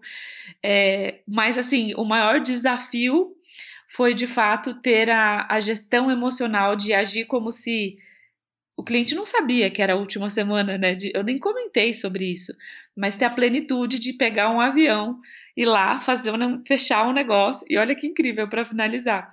Eu, uma das maiores negociações foi numa cidade do Rio Grande do Sul. Eu tava pegando um avião segunda-feira, seis da manhã, e quem que eu dou de cara no aeroporto? O cara que tava em segundo lugar, pegando um avião para fazer uma Só negociação mais em Salvador. Tipo, tipo eu cheguei na salinha do tipo cartão filme. de crédito lá. Tipo filme, eu, tipo assim, né? Dei, tá, dei de cara com ele. Eu falei, e aí? Última semana, né? Dele é, ele tava em primeiro e eu em segundo. Pra onde você tá indo? Ele falou, tô indo pra Salvador. Eu falei, tô indo pra Porto Alegre. Cara, boa sorte, né? Que Deus abençoe a nossa semana. E aí foi de virada, assim, foi, foi bem, bem emocionante, sabe? Então, de virada foi... é mais gostoso! foi, foi. Libertadores. Caraca, eu ia falar isso. Eu ia falar Mengão da Libertadores. Caramba, no último. Então foram os dois momentos, assim. Ó, parabéns. Aos 45 viu? do segundo tempo. Parabéns, viu? Foi, foi Animal, muito emocionante, assim. História. Eu tava aqui me segurando na cadeira já, ouvindo. Falei, meu Deus do céu. Como é que eu vou tirar esse negócio? É. Eu vou passar pra ti, Foi, que foi, você, foi, foi muito emo... foram muitas emoções. Pode falar, Ti, desculpa, me empolguei. E só aqui. pra, pra galera que ainda não conhece, quem tá ouvindo esse episódio, ainda não ouviu falar da Prudential, um dos primeiros argumentos que o, o o MFB lá, que é o pessoal que faz o recrutamento, né, que me disse, o Nélio, a Prudential é uma empresa tão grande que ela está numa lista chamada Too Big to Fail. Aí eu falei, que lista é essa? Fazia ideia que lista era essa. Empresas tão grandes que não podem quebrar, que o governo norte-americano não deixa quebrar. Eu falei, meu amigo, a empresa é muito grande, de fato. Então, a dimensão do que a Dani está tá passando. Está em 40 aqui, países, existe há 150 anos, é uma referência no mundo mesmo. Exato, é ele foi listando. Ah, tem essa, essa empresa está numa lista do governo americano, too big to fail. Eu falei, caramba. Só para dar a dimensão né, do, da história que a Dani está trazendo aqui, da, da relevância disso. Guga, você ia fa falar, depois a gente passa para o Thiago falar queria falar uma parada só engraçada, porque todo dia eu tava vendo um, um programa que a menina falou que o marido dela pediu ela em casamento com a planilha de Excel. Aí eu lembrei desse caso da Dani com o marido dela engenheiro, porque ele chegou com a planilha de Excel e falou assim: então, analisando esse projeto aqui, dá pra gente casar, porque você vende pra caramba, tamo sussa. Você continuar vendendo Tipo tantas isso. revistinhas nos próximos anos? Tá Cara, a tranquilo, gente abrir ó. Pra uma gente fábrica de junto. revista. A gente É, pra gente morar junto. vai exportar a revista. Ó, deixa eu criar a meta pra gente aqui. Boa. Vai lá, Tiagão, puxa aí sua primeira venda e seu maior desafio. Vou fazer só um comentário antes aí, porque eu acho que o Gustavo falou um negócio engraçado. Cara, eu faço mapa, eu já fiz mapa mental para fazer DR com a minha esposa. Que Ó, isso, olha Marcos? isso. É, esse é o problema. Entra aqui, esse é o indicador. As isso é um ponto. É, fui, fiz um mapa mental na mesa. Essa, E eu posso testemunhar, eu, eu posso confirmar isso, porque todas as vezes que eu vou falar com o Thiago, ele abre um mapa mental. Todas as vezes. Alô, Diego Cidade, você Qual não tá é o perfil sozinho, viu? comportamental dele? né? Qual, qual o seu O- perfil? Ó, o Deve perfil ter um conforme aí, né? Conformidade Um alta. pouquinho também. O Diego Cidade, rapidinho, ele é um membro da bancada aqui, que o Gustavo fica zoando ele, que ele faz OKR de relacionamentos com a namorada dele. E aí, Ele então você revisa não tá três sozinho. Diego? Tipo, Mas, a cada cara, três meses, ele revisa o que, que foi atingido, o que não foi, É. quais são as iniciativas pra alcançar aquele que Que loucura! Meu Deus. Loucura! O, o, mas é engraçado, o, quem não, não, não conhece o Aaron tem nove filhos. E ele executa algo da metodologia com os nove filhos. Que é, pegando o lado humano da coisa, é ter um um a um, né? A gente, no seu time de vendas, é importante você ter um momento, né, um a um lá com cada pessoa do seu time, pelo menos uma vez por mês, se possível. Eu sei que tu vai falar que ele colocou todo mundo pra ser vendedor. É. Ela tá rico demais. A maior Eu máquina tava- de venda deles são os filhos. São os filhos. eu tava pensando aqui, cara. Falei assim, o cara deve ser da década de 50, 60, né? Porque a galera fazia filho à torta direito, né? Não é possível. Não, ele é novão, tem 50 e poucos anos. O, São adotados eles. Cara, são é, adotados. alguns são adotados, é bem Ah, legal. maneiro, maneiro. E aí, cara, ele faz um a um com os filhos. Então, assim, como é muita gente, ele tem um a um, pelo menos uma vez por semana, quinzenal, com cada filho. Então, tipo, ele sai com um filho pra almoçar, conversa com ele, entende como é que ele tá. E a mãe também tem um a um com os filhos, Pra não perder esse vínculo, porque é muita gente junta. Então, né, e é, é, é que nem um time, que nem uma gestão de um time, né, né, de, uma, de um time de vendas. Eu preciso ter um momento ali também pra dar atenção pra cada um deles. Olha, primeira venda, eu não sei se eu vou lembrar. Mas tem alguma. A Dani foi comentando esse lance da, da historinha em quadrinhos ou do, do, do, do quadrinho lá de criança para desenhar. Eu lembrei de uma coisa interessante. Que eu no ensino médio eu, eu jogava Magic. Não sei se quem, quem é nerd aí da galera. Eu jogava Magic. E a minha, acho que o, Meu deck tá ali. ó. o meu, o meu também, tá aqui, ó, tá aqui também. E o, o, o- eu queria, cara, eu queria um processo pra eu negociar a carta e girar essas cartas. Então, assim, eu sempre fui meio, sempre fui muito empreendedor, assim. Então, é, a parte de negociação, por quê? Né? Quem é do Rio de Janeiro vai lembrar que antigamente tinha uma rua chamava Gibimania ali na Tijuca, que às sextas-feiras dava umas quase 500 pessoas, só dava muita gente. E eu era um moleque, 14 anos, 13 anos, e, cara, apareciam adultos, né? Eu lembro do, do primeiro cheque que o cara assinou pra comprar uma carta de Magic. Meu, caraca, o cara tá pagando 500 conto nessa porra. Eu falei, meu Deus, eu vou ficar rico. e eu comecei a girar como- dinheiro. Eu, como bom meierense, não ia pro, pro Gibi Mania, não. Eu, como bom, bom, bom meierense que era, ia pra Pro Games pra Metrópolis, ali no Meia. No Meia, também clássico ia. também. Eu ia no Meia, eu ia nessa, ia na Penha também. Santa Cruz. Isso, aí, ó. Quem é do, do mundo nerd aí vai lembrar dessa, dessa parada aí. E aí, cara, eu negociava, negociava, negociava ali. Eu acho que esse é um ponto, assim, muito marcante. E tem um segundo ponto marcante, que foi quando, eu, depois do meu... Eu trabalhei dos 18 aos 21 na Coca-Cola. Cheguei no cargo de liderança e abandonei tudo para trabalhar com growth. E eu fiz... A primeira proposta que eu fiz na vida foi ridícula. E eu ganhei o cara no Gogó falando com o cliente. E aí, não, beleza, me manda a proposta por e-mail. Eu falei, cara, e agora? O é que, que, que eu vou mandar pra esse cara? eu não sabia montar uma proposta comercial. Então, assim, acho que são, são dois momentos assim, muito marcantes assim, sobre esse lance do processo de vendas. E o mais desafiador, cara, foi eu ter que dizer não para um cliente que tinha budget, que tinha características enquanto empresa interessantes para eu atender essa empresa. Eu precisava muito do dinheiro, eu estava passando por uma, um aperto financeiro muito grande na, na vida e eu tive que negar porque eu sabia que ia dar ruim, entendeu?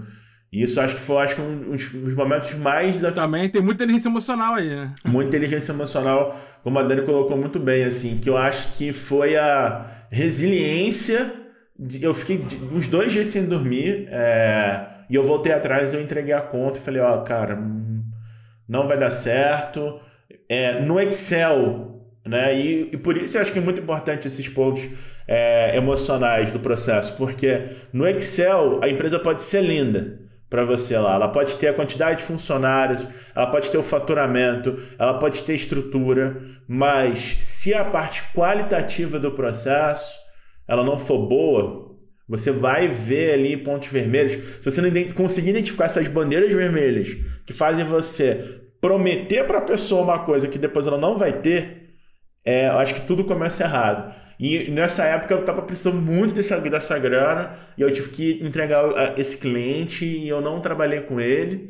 E, cara, foi assim, muito pesado porque, é, cara, aquele ponto, né? Você acha que você está vendo uma luz no fundo do túnel, tá tudo dando certo, e aí você, dentro desse processo de fechamento, você começa a ver algumas características ali que te incomodam, assim. Eu cheguei a assinar, na verdade, contrato, passou dois dias, eu devolvi o cliente. Falei, cara, vamos rasgar o contrato, não, não, não quero, não dá, não, acho que é uma, acho que não, não deu fit, entendeu?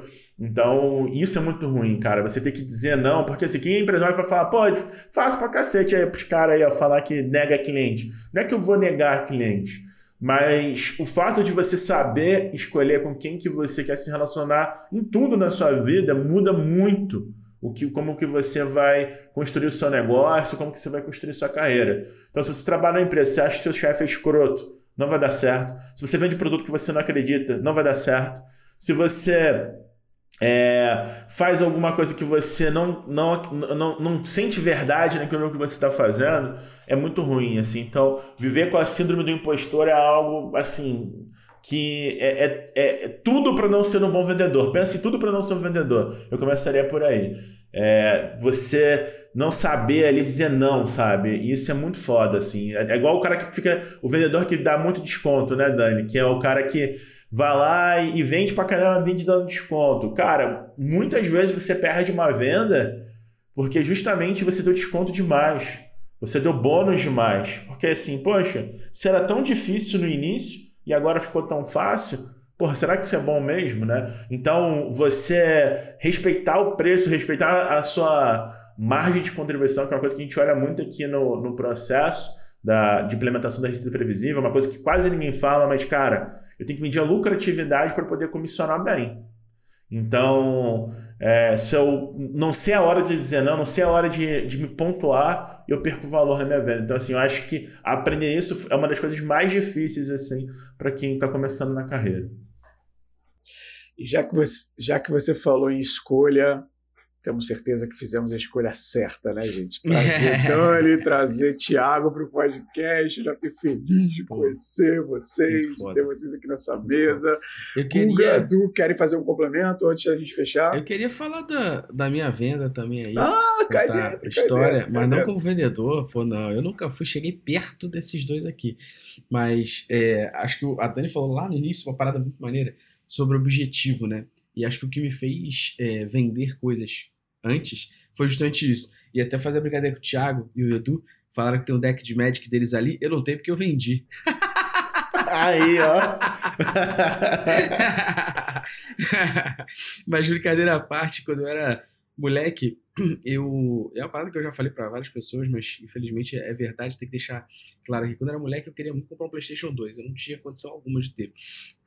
E aí eu descobri internet, né, e tal, descobri um site que você podia baixar jogo, tal, do PlayStation.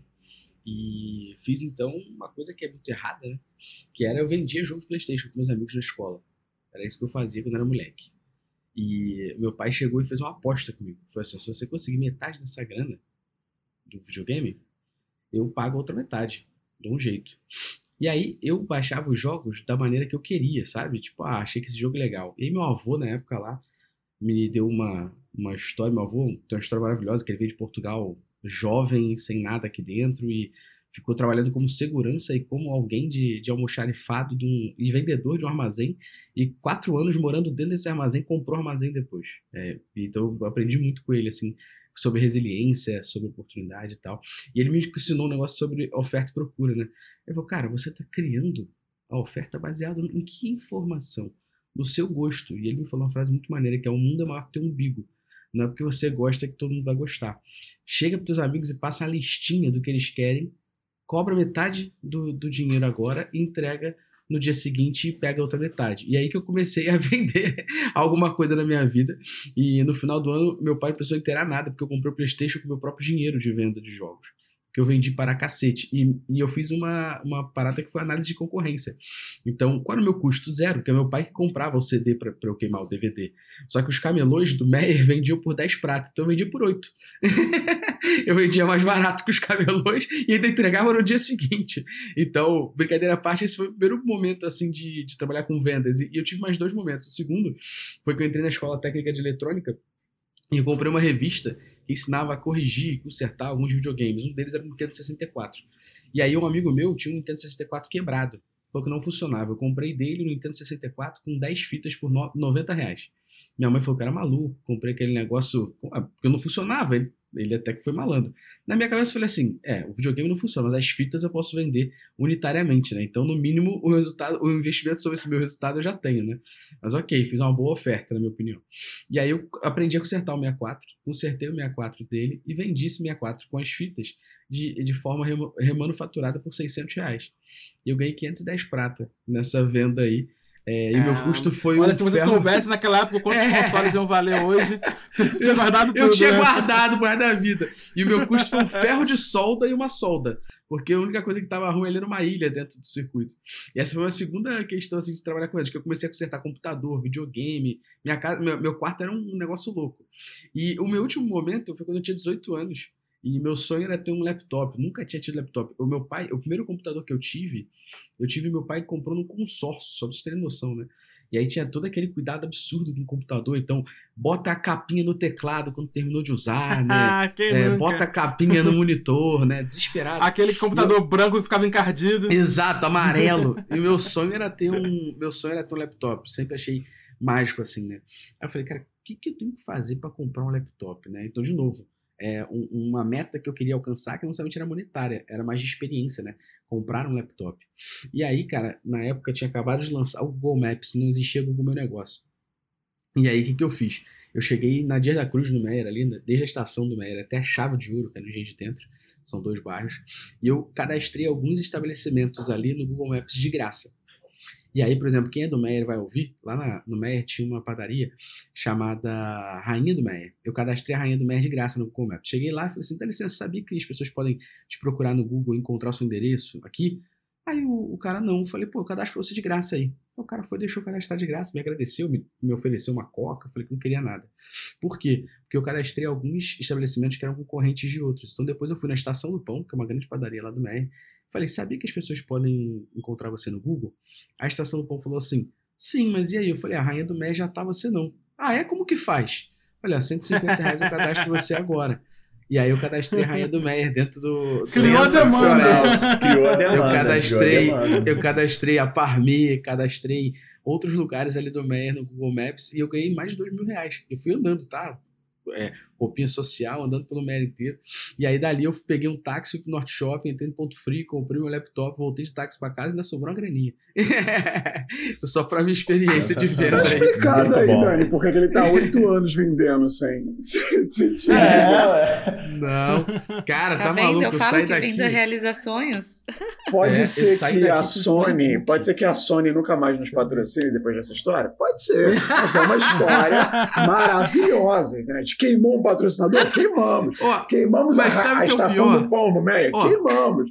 Mas não tem problema. Sabe, sabe o que é o pior? Edita essa parte, edita essa parte. Nelhão, Nelhão e mesa. Ó, sabe o que é o pior, todo mundo aqui? Cara, pra mim, o mundo que eu vivia, a bolha que eu vivia ali e tal, eu não sabia, em hipótese alguma, que existia loja que vendia Playstation e jogo. A única realidade que eu vivia era comprar no Uruguaiano no Camelô do Médio. Eu nunca tinha entrado numa casa de vídeo para comprar um videogame ou na loja americana. Nunca. Eu fui fazer isso depois de grande para comprar o PlayStation 4. Tá vendo, gente da Sony que tá Mas a- ouvindo? Ele não sabia. É. Ele não sabia. Não sabia. A, a minha realidade, a realidade dos meus amigos era essa. querer. É tipo assim, onde eu compro? Aí eles me davam um cartãozinho, eu ia na Uruguaiana e comprava. Tipo assim, existia uma, uma venda de, de. Como é que é? Do NOL lá? A venda de indicação. Mas que era tudo do mesmo lugar, eu não sabia nem que tinha loja. Mas saio daqui com um playbook de um livro, inclusive, a galera que quiser esse livro, eu estou vendendo todos os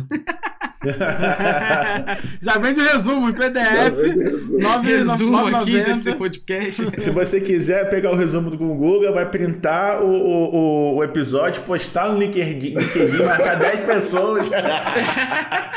Já faz o gatilho aí. Exatamente. Du, você quer compartilhar? Já passou da hora de fazer um, um Patreon aqui do Insider, né? Já podemos, já. Você quer compartilhar a tua história também, Gu? Du, do- da tua primeira venda?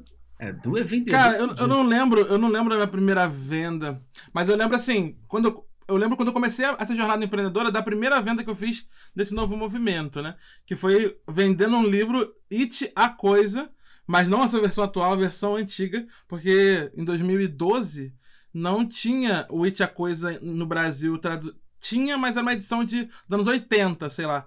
Então era muito raro esse livro, A Coisa, do Stephen King. E aí eu consegui um sebo por, sei lá, 50 reais. E aí, quando eu fui lá na internet, tava valendo 500. Eu falei, porra, peraí. vou, vender esse negócio hoje no Mercado Livre, né? E aí foi aí que eu comecei a entender que tinha um, um negócio no Mercado Livre de verdade, né? Porque eu coloquei o livro de manhã, à tarde vendeu. Eu falei, putz, que negócio animal é esse, né? Será que eu posso fazer mais disso? E foi aí que eu comecei a empreender com. Montando a minha livraria online, né? Que foi quando eu comecei de fato a empreender lá em 2012, 2013. E aí foi quando eu comecei essa nova jornada no digital que me levou até aqui hoje. O Du já me vendeu, sabiam disso? Falar muito rápido aqui. É, vou te falar isso. Quando, quando eu conheci o Du, ele leu alguma coisa ou outra lá no site da Métricas e ele trabalhava com inbound numa agência Leblon, minha memória é boa. E aí o Du mandou mensagem e falou assim: Cara, é, gostei dos seus artigos, mas queria trocar uma ideia com você porque eu acho que eu posso te ajudar. Vamos marcar um- um- uma reunião? Pô, beleza, vamos embora. Aí marcamos uma reunião com o Du, na época a gente dividia um escritório com o M2BR lá no Flamengo. O Edu chegou lá, a gente usou sala de reunião, e o Edu fez só assim, ó, cara, os artigos de vocês são muito bons, mas vocês estão pecando nisso, nisso, nisso e aquilo outro. E como eu quero muito me desenvolver nisso, além do que eu já faço na agência, queria fazer pra vocês de boa.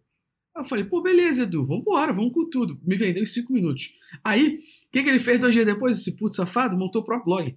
E pegou tudo que ele falou que ia fazer pra mim e fez pra ele. Safado. Ué, tava, tava ganhando experiência. Ó, pra gente fechar esse ano. Esse ano é- Quer falar, quer falar, Thiago? Não, não, não, não, não. Eu só, eu só fazer um breve comentário aqui que eu orgulho mais uma vez do meu padawan, Edu Costa. Eu tinha um mentor bom. Pra gente fechar, porque assim, ó, se prepara pra ouvir. Gabriel, cadê Gabriel? Duas horas de podcast vendas. Nossa, passou que muito rápido. dissipado muito, muito e muito. Eu. Só pra. eu Não vou contar uma história, não, mas. O que eu lembro de primeira venda é fazer bolão de Copa do Mundo. Desde 2010. Caraca. 2010. Eu tinha 19 anos. É, 2010, 2014, 2018. Sempre. E, e não foi proporcional, intencional. Olhando pra trás, eu falei: caramba, todo ano de Copa eu vendo bolão de Copa pros meus amigos, pros meus familiares. E nos- no último eu reverti. Foi, foi no inverno, eu reverti tudo que entrou do bolão para comprar casaco para os moradores de rua que ficavam perto do trabalho, onde eu morava. E, pô, foi legal, e entrou uma galera, enfim. Então, esse ano, eu tô lembrando que é ano de Copa. foi bom ter falado isso que eu lembrei. Prepare-se. Vai rolar É. bolão! Vai, eu vou manter a tradição e eu vou vender bolão de Copa do Mundo esse ano, em novembro, isso vai acontecer. Gente, obrigado, viu? Obrigado, Dani, obrigado, Thiago, obrigado, Guga, obrigado, Edu, pelo tempo de vocês, pela interação, pela troca. Obrigado por tudo que vocês trouxeram pra gente aqui, tá? De verdade.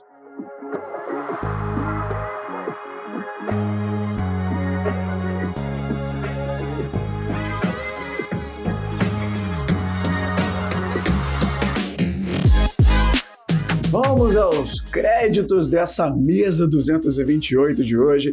Produção e roteiro, Edu Costa, sim, e Nélio Xavier. Edição de áudio é por ele, Gabriel Matos, o gamer, como diz aqui o Gustavão. A capa é feita pelo sensível e criativo ilustrador Michael Moura.